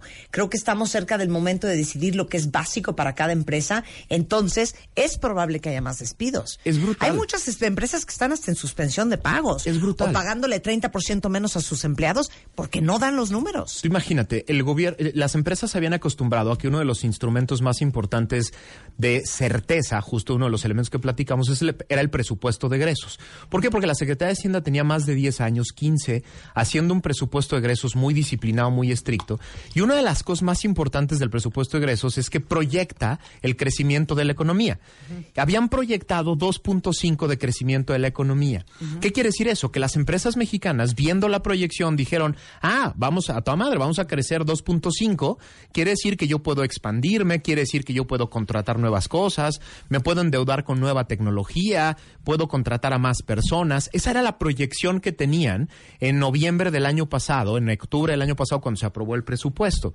De pronto llegan a mitad del año y a mitad del año estamos creciendo a cero. Claro. Todas esas proyecciones que hicieron con base en una idea de 2.5% se tienen que caer, tienen que ajustar, tienen que economizar en nuevos proyectos, tienen que economizar en contratación de gente, tienen que cancelar nuevos contratos. ¿Por qué? Claro. Porque estaban pensando en que iban a crecer a 2.5 y no a cero en el en, eh, conjunto con la economía.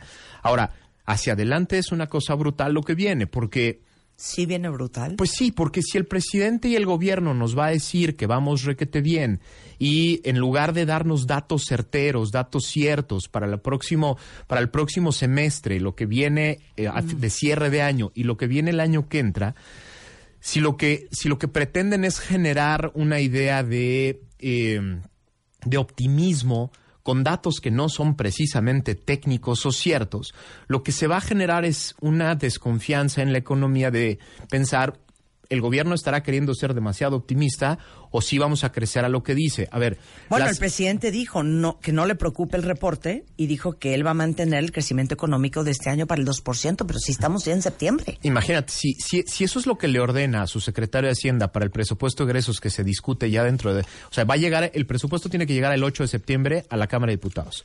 Si el presidente le instruye al secretario de Hacienda de mandar una, una, una proyección demasiado optimista, lo que los mercados van a empezar a leer es que ya no le pueden creer tanto a, los, a las proyecciones del gobierno y que más bien tienen que empezar a buscar en otras fuentes cómo hacerse de ¿Cuál es la realidad? la realidad para saber cómo planean sus negocios para el año que entra, ¿no? Claro. Bueno, Max Kaiser.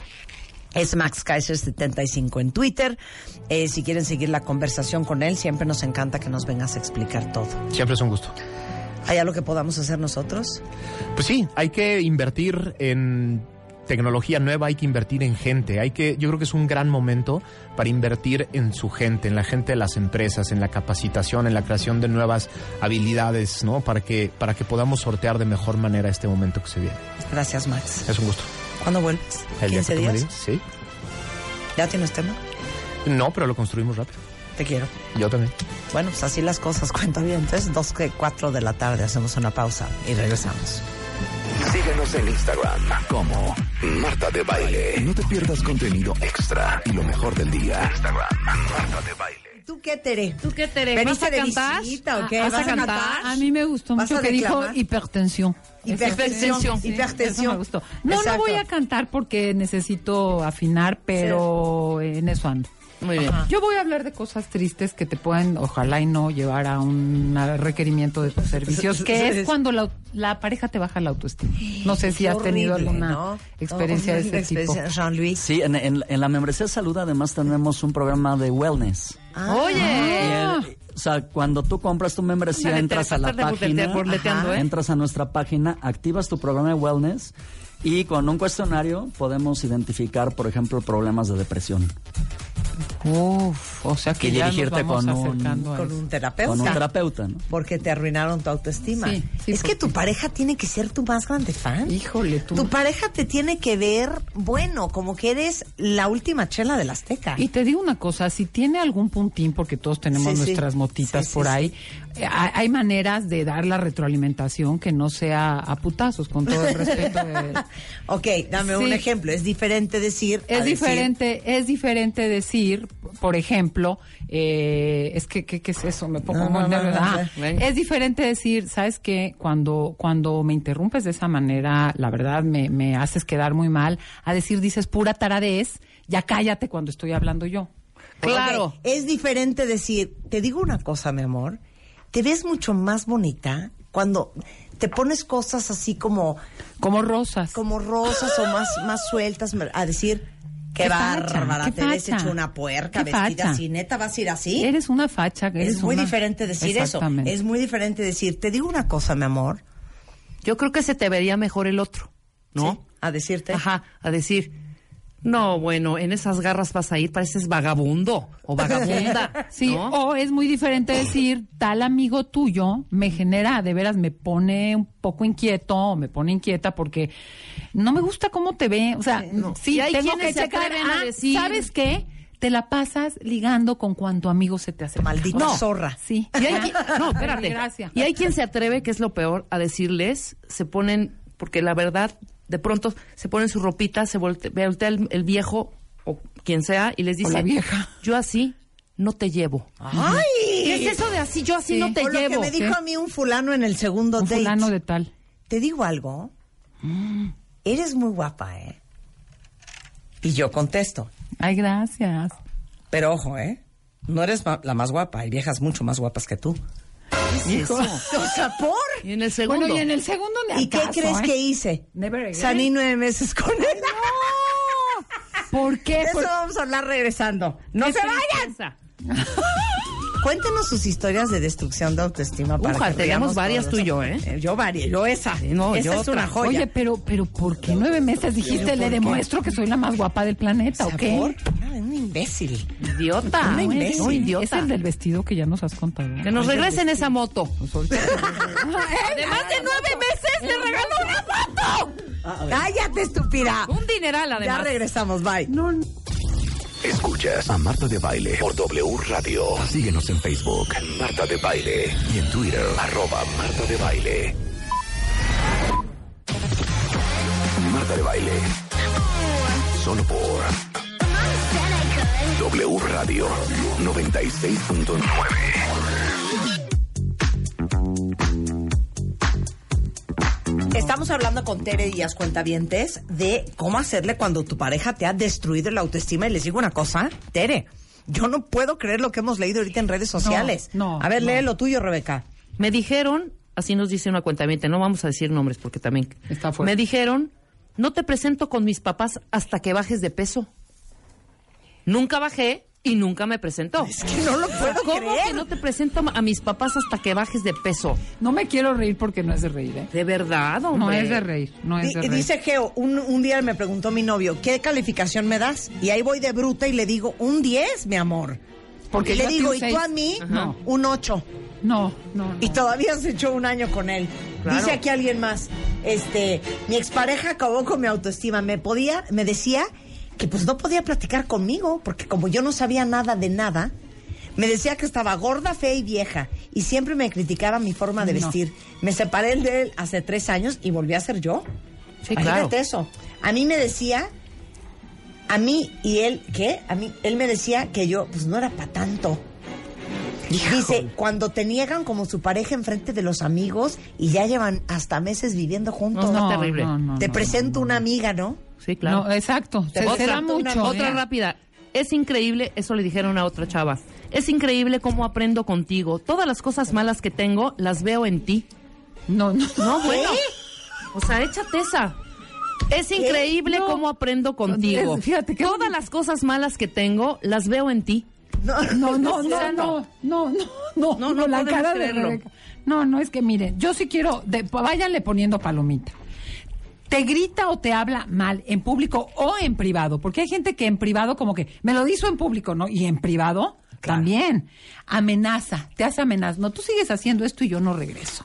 ¿No? O a tus seres queridos o a tus o a tus cosas. Tú síguele, güey, y en Sí, mi sí, sí. vida vuelvo a ir a comer a casa de tus Sí, papás. Es que yo he oído hasta groserías. Es horrible, güey. Y luego dice que, que la burla. Hasta me dio un te da coraje. penita ajena. Sí. Sí. Las burlas, los sarcasmos, o las como que te hacen chistes graciosos burlándose o de tus hobbies, o de tus amigos, o de tu perro, o de tu casa. O sea, Tipo. pésimo. No, ay, no es que tan chistosa con su trabajo, ¿sabes qué? Llega y, y ahí como que, como que ella ayuda a organizar unas cositas.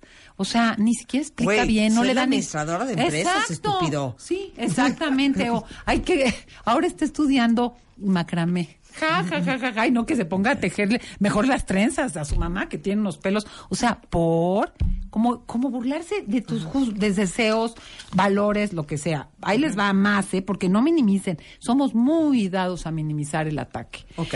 Te interrumpe y te corrige cuando. No, no se dice así, Espérate, se te dice tenemos asado. una buenísima. Te interrumpe. Tú y eres, yo soy él, tú eres ella. Ok. Es que tuvimos una Hijo, pareja. mano. Tuvimos Estas- Rebeca y yo en una comida con una pareja. Esta era la situación. no Yo para- ya me y no quería- paraban, y no Aparte paraban. fue en mi casa. Yo te lo pena juro. No. que ya quería decir, bueno, pues Bueno, ya váyanse todos, ya no puedo más. Ya el postre a comer, cállense Oye, boca. Tere, fíjate, mi amiga, ¿no? Oye, fíjate que entonces, ¿no sabes esta pareja divina? Acaban de adoptar dos niños. No, no, no, no, no, no, no, no, no, no, no. ¿Qué estás diciendo? No adoptaron, no adoptaron. Todavía no ven Bueno. ese proceso. Bueno, o sea, ya están a punto de, de Sí. adoptar. Ah, ay, qué es un niño y una niña. Y está ella que no puede de amor No, no, no, no, no, no, no, no, no. Es que estás contando mala historia. No, ni no. ella está contenta. A ver, a ver. No. Ni ella está contenta, ni él tampoco. No, bueno. Ya se están arrepintiendo. No, es que bueno, cuenta no, bien las Es cosas. que no están arrepentidos, lo digo, está, está fuerte porque ya en un mes les van a entregar a los niños. A ver, ¿cuál mes? O sea, todavía espe- espera, es que dices, cuenta las Se cosas los mal. juro que así fue toda No, la Así comida. media hora. No. media hora. Les voy a contar otra. No, no. No, lo que pasa es que yo, la, primera vez que escribí mi novela, tenía 15 años. Entonces la novia. ¿Cuál no- ¿Qué es este que inventa? ¿Cuál novela? ¿Cuál Güey, 15 la- años? La novela está, güey, la tengo ahí empastada. O sea, ni le crean. O En- sea, a mí no me las has enseñado, ¿eh? está en la biblioteca, En llegando a la casa te la enseño. Nunca he visto esa novela, ¿eh? O sea, este inventa unas Escribió cosas. su diario. Escribió su diario, Y seguro. todo el mundo en la mesa. Sí, de trágame así. tierra. Trágame tierra. No, no, no. Ya no te digo cuando minimiza o invisibiliza tus sentimientos. No, la verdad es tu, a mí me dio mucha tristeza. Ay, bájale. Te da tristeza eso, no tristeza lo que le pasa a mi mamá.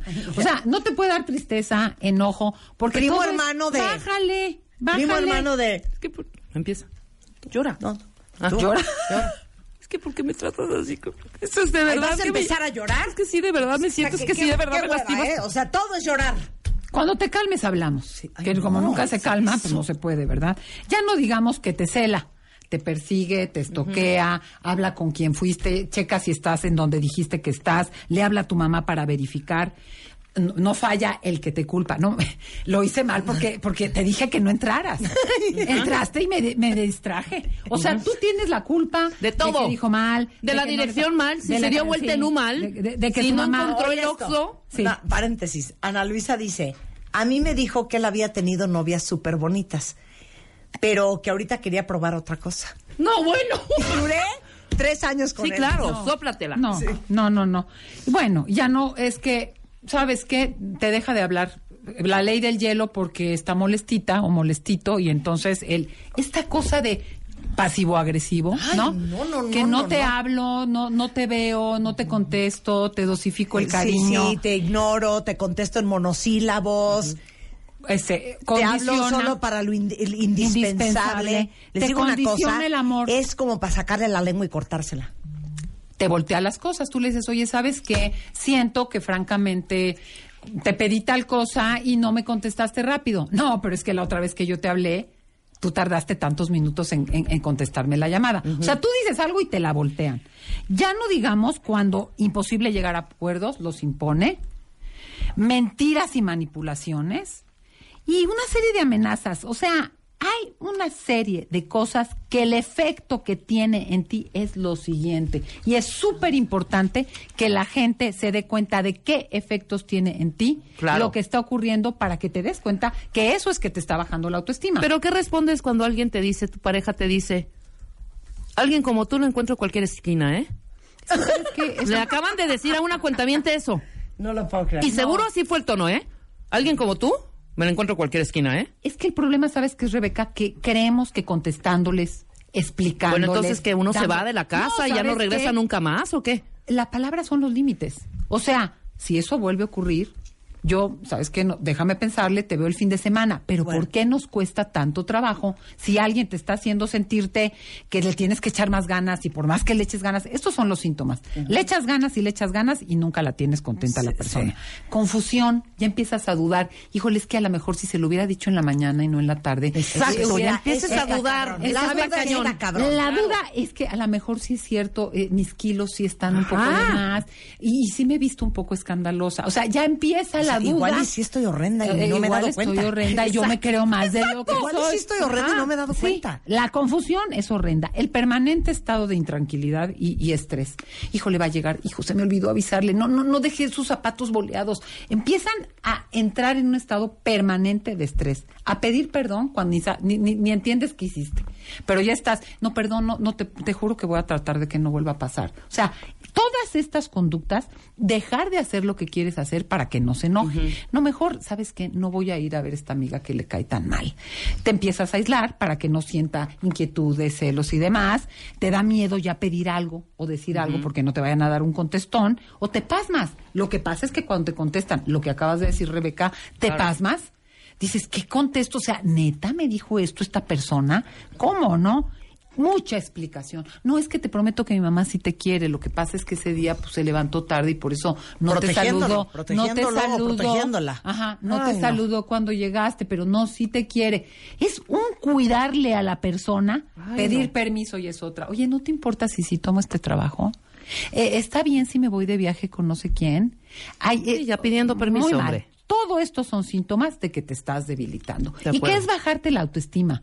Bajarte la autoestima es empezar a sentir que tú no eres merecedor o merecedora, que eso no te corresponde, que sí es demasiado para ti o que dudes de tus competencias, capacidades y recursos. No, yo no voy a poder sin él, sin ella, no, neta, a mí no, No, me va a salir, si no me ayuda la voy a regar. Entonces, cuando empiezas a dudar de que lo mereces y de que puedes, es que está mermando tu autoestima. No, y espérate, y se está esparciendo no solo a tu pareja, también en tu trabajo, también con tus amigos. Esa inseguridad, te digo, va como esa. Pero, ¿Te sí, acuerdas de la película. La niebla? Sí, Se, se va. va. esparciendo hacia todos tus círculos. Y de pronto te ves pequeñita, pequeñita, pequeñita, de verdad, en tu cama ya no queriendo salir, perdón. Claro, bueno. ¿Y sabes cómo se qué llama? horror. Indefensión Bueno, aprendida. a Vicky le dijo el exmarido, cuando me divorcié, me dijo, ya tienes 40, ya no vas a encontrar a nadie. No, bueno. Ahora demuéstrale a este cabrón No, que ya, ya se volvió a casar Ah, y ya, está bravo. feliz. Oye, Bueno. lo que le dijeron a tu amiga. ¿Qué? Cuando se lo cachó, oye, ¿quién Ah, es este? una amiga mía se cacha al, al marido siendo infiel y le dice, oye, ya me enteré que andas con esta vieja. Y le pone la foto enfrente, ella a él. Y me creerán cuentamientos lo que este cuate le contestó. Le dijo, ¿ya la viste? Pues la ¿Ya seguirás la viendo. viste? Cuando te veas como ella, hablamos. ¿Qué tal? No, ¿Qué no. tal? Bueno, dice, mi, mi ex cada que despertábamos me veía y me decía, guácala tu cara. Y siempre me negaba de que estábamos viviendo juntos. Decía que éramos roomies. No, no, No, no. pero como niños de kinder Ahora, ¿por qué? A ver, yo les pregunto, ¿por qué uno sostiene ese tipo de relaciones? ¿Por qué es la Claro. pregunta? Mira, dice Mana, el cuate me niega a diestra y siniestra, pero jura y perjura que no me quiere perder. Y la madre y media. Me elimina de sus redes sociales porque sus novias han sido mucho más guapas que yo. Porque quiere Huye, yo te quiero huye, preguntar, hija, huye, ¿qué que haces haces ahí? ahí? Fíjate que aquí el tema es muy importante. Somos seres que nos apegamos y que creamos vínculos, que nos dan seguridad y pertenencia. Y a veces preferimos que nos hagan pomada, sintiendo que estamos agarraditas así como de una llantita, aunque haga buches, me caiga el agua, me, me retuerza, me revuelque la ola, pero como que siento que estoy agarradita ahí de un floti, que soltarme y ver que sí puedo nadar, que sí puedo estar en un mejor lugar o en aguas más tranquilas, por usar la metáfora. Sí. Somos seres que nos apegamos, por eso yo siempre digo, ten otros vínculos. El amor no puede ser tu único proyecto de vida, todo tu valor, porque toda esta gente está hablando de parejas. Claro. Y la pareja es con quien más te apegas Claro. y te da una sensación de pertenencia y seguridad. Claro. Entonces, entendiendo que somos seres que nos apegamos, dependientes, elige tus dependencias, Claro. búscate otras dependencias, Claro. ve agarrando otros flotis, los necesitamos, no es que seas débil, todos requerimos de apoyos de gente que nos dé seguridad, que nos confirmen, pero vete soltando de ese buscando otros, por eso las redes de apoyo y de ayuda son tan importantes, porque aparte Marta se mezcla el amor con la culerada, perdón la palabra, porque igual sí te ayuda en unas cosas, igual sí tiene detalles buenos, Sí, claro, no es igual todo malo. eso es lo más difícil. Cuando no es todo, nadie anda con alguien que todo sea malo. Hay momentos de diversión, hay momentos de placer, hay, hay muchas cosas, pero viene la canijada. Entonces, ahí se genera una mayor confusión. Sí, Hay pero que- yo te quiero decir una cosa. Para mí eso es bien peligroso, Tere. Peligrosísimo. Porque cuando hay cosas buenas, pero hay cosas horrendas, ahí te la puedes ir llevando. Y las cosas medio buenas, más o menos, según tú, mitigan las malas. Te sostienen. Te sostienen, exacto. Cuando eso, esa, esta conducta, todo lo que hemos leído ahorita, debería de ser ab- absoluta, absoluta, absolutamente inaceptable, De acuerdo. insostenible, impasable. Marta, yo digo, o esto, este ejemplo, hay perros divinos. O sea, te doy un abrigo de mí, pero te digo No, que eres una cerda. no, no, te llevo un viaje, manches. pero te digo que no eres mi tipo. Te llevo, o sea, no. Hay perros divinos que te acompañan, te mueven la cola, están, están, eh, mueve su cola, no la tuya. Están, eh, eh, te, te apapachan, son cariñosos, todo. Pero si muerde, ¿qué haces con los perros Sí, que ya muerden? valió gorro, claro. No puedes estar con un perro que muerde.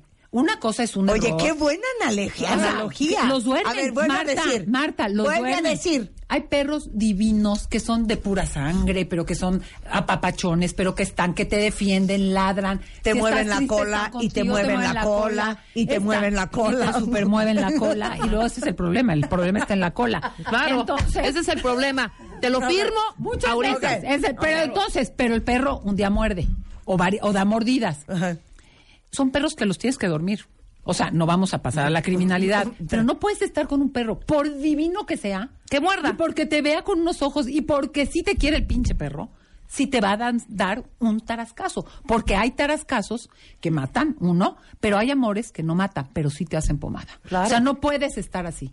Entonces, es la mejor analogía todo que he oído en mi lo vida. bueno que hay, si hay tarascazos, hay efectos irreversibles. Pero y es que, esa es la es que autoestima. la analogía es todavía mejor.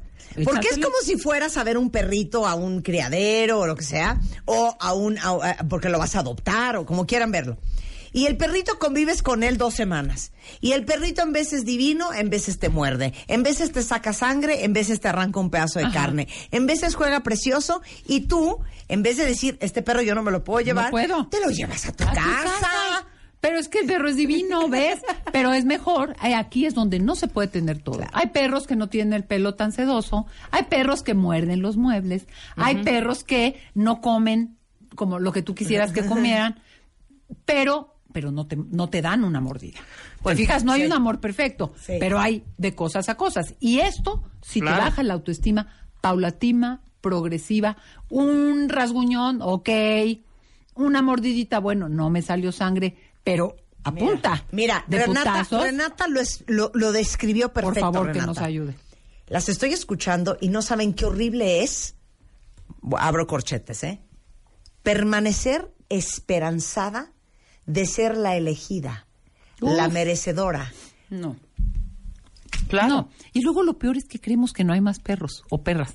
Sí, ¿Sabes? claro. O sea, de verdad el mundo es muy grande. Estamos en un momento, ¿por qué aferrarte a un floti que se está desinflando y que te va a desinflar a ti? Claro. Entonces yo diría, ¿cómo salimos de esto?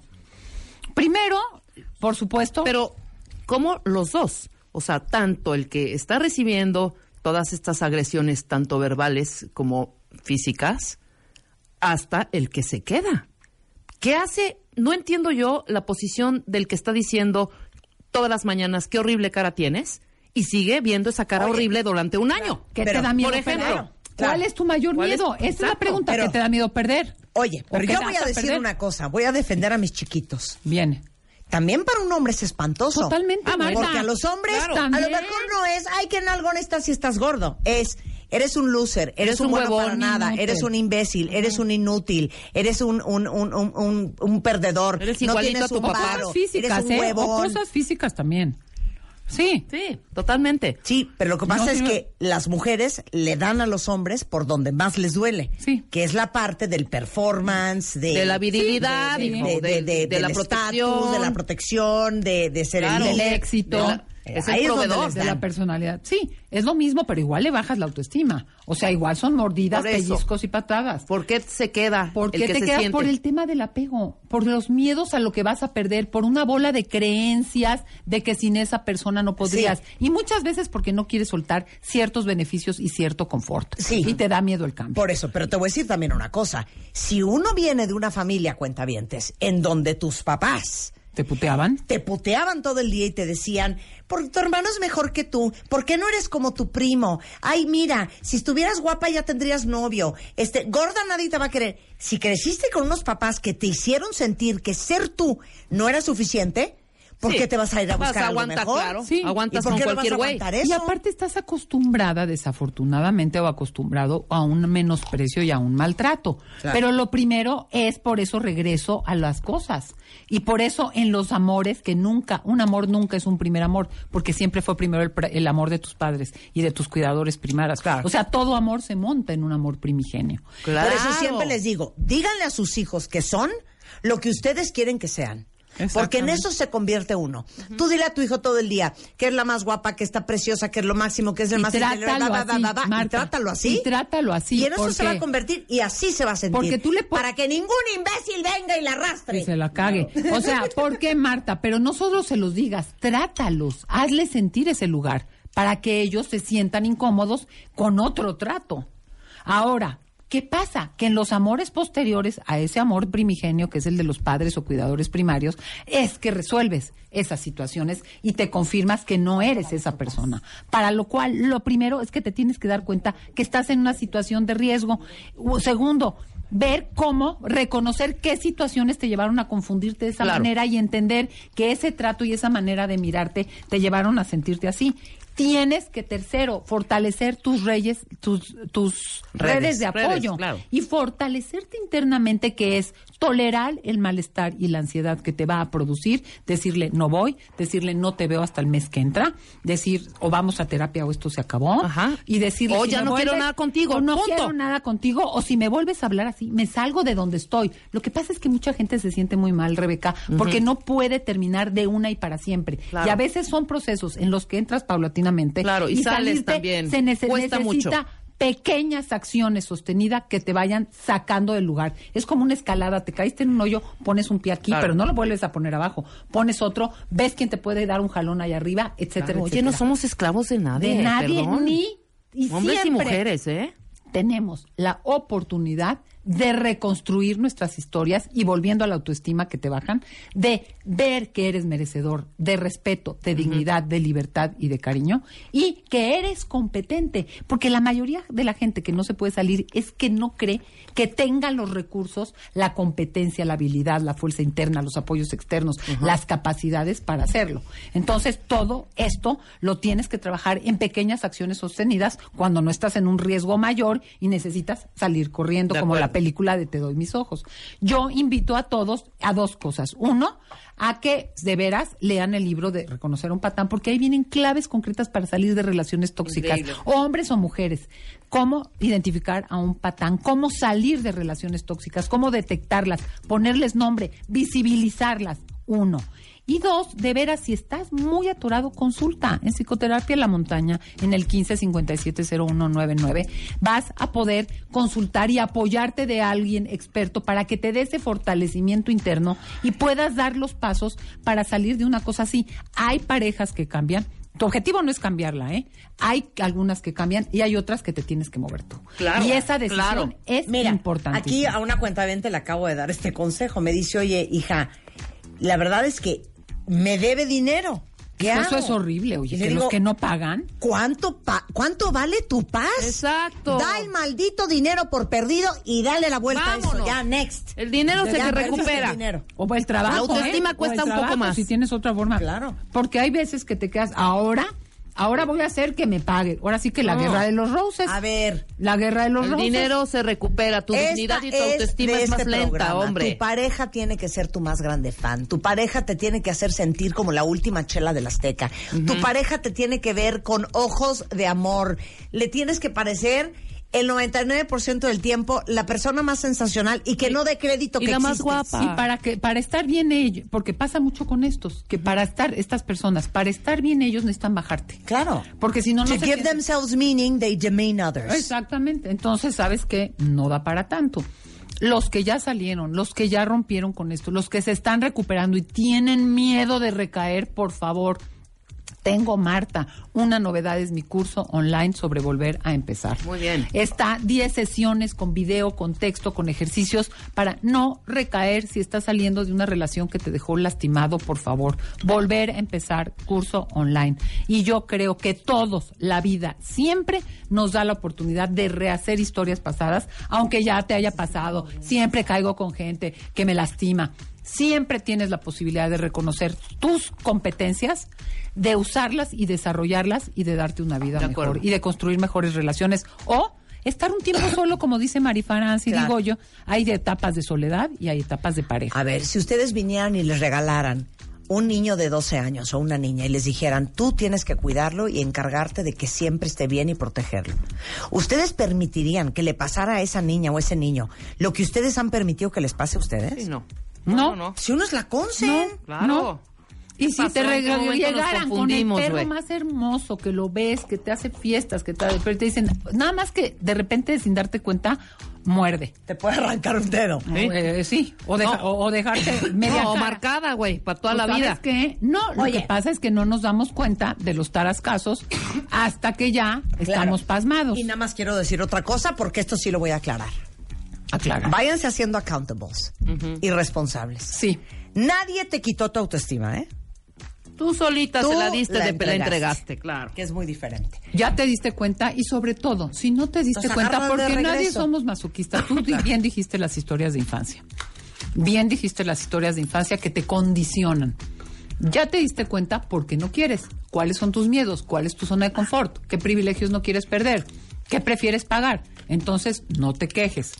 Ponte a hacerte responsable creo que no se dice así, hazte responsable de tu bienestar, porque no puedes hacer responsable a nadie de tu propio bienestar. De acuerdo. Y yo creo que hay gente más privilegiada, que es como las cajas de los colores Prismacolor, que hay unos de 74 y hay otros de no sé qué. ¿Sabes qué? Aunque tengas la de 12, que es la más chiquita, puedes hacer pinturas maravillosas. Porque hay quien dice, Exactamente. ¿sabes qué? Es que yo nací aquí, pero no vas aquí, pero no pude estudiar, pero ¿sabes qué? Con una caja Prismacolor de 12 puedes hacer obras Con de cuatro crayolas haces maravillas. Estoy totalmente de acuerdo. Entonces, no- no digas Y que como pobre de dice ti. mi mamá, esta ya se las dejo. Nadie puede tener dignidad por ti. Eso se hace solo. Y 1557-0199, por favor, pide ayuda. Tres consultas te pueden hacer la diferencia. Mi curso, Volver a empezar online. Y por supuesto, claves, cuestionarios, ejemplos y todo en cómo identificar un patán y sobre todo cómo salir del hoyo. Venga. Del Gracias, hoyo en el que, del hoyo en el que sea que Te estés queremos. Tere. te queremos, Tere. Hacemos una pausa y regresando. Carlos Loretes en the house. Así las cosas de la tarde en W Radio.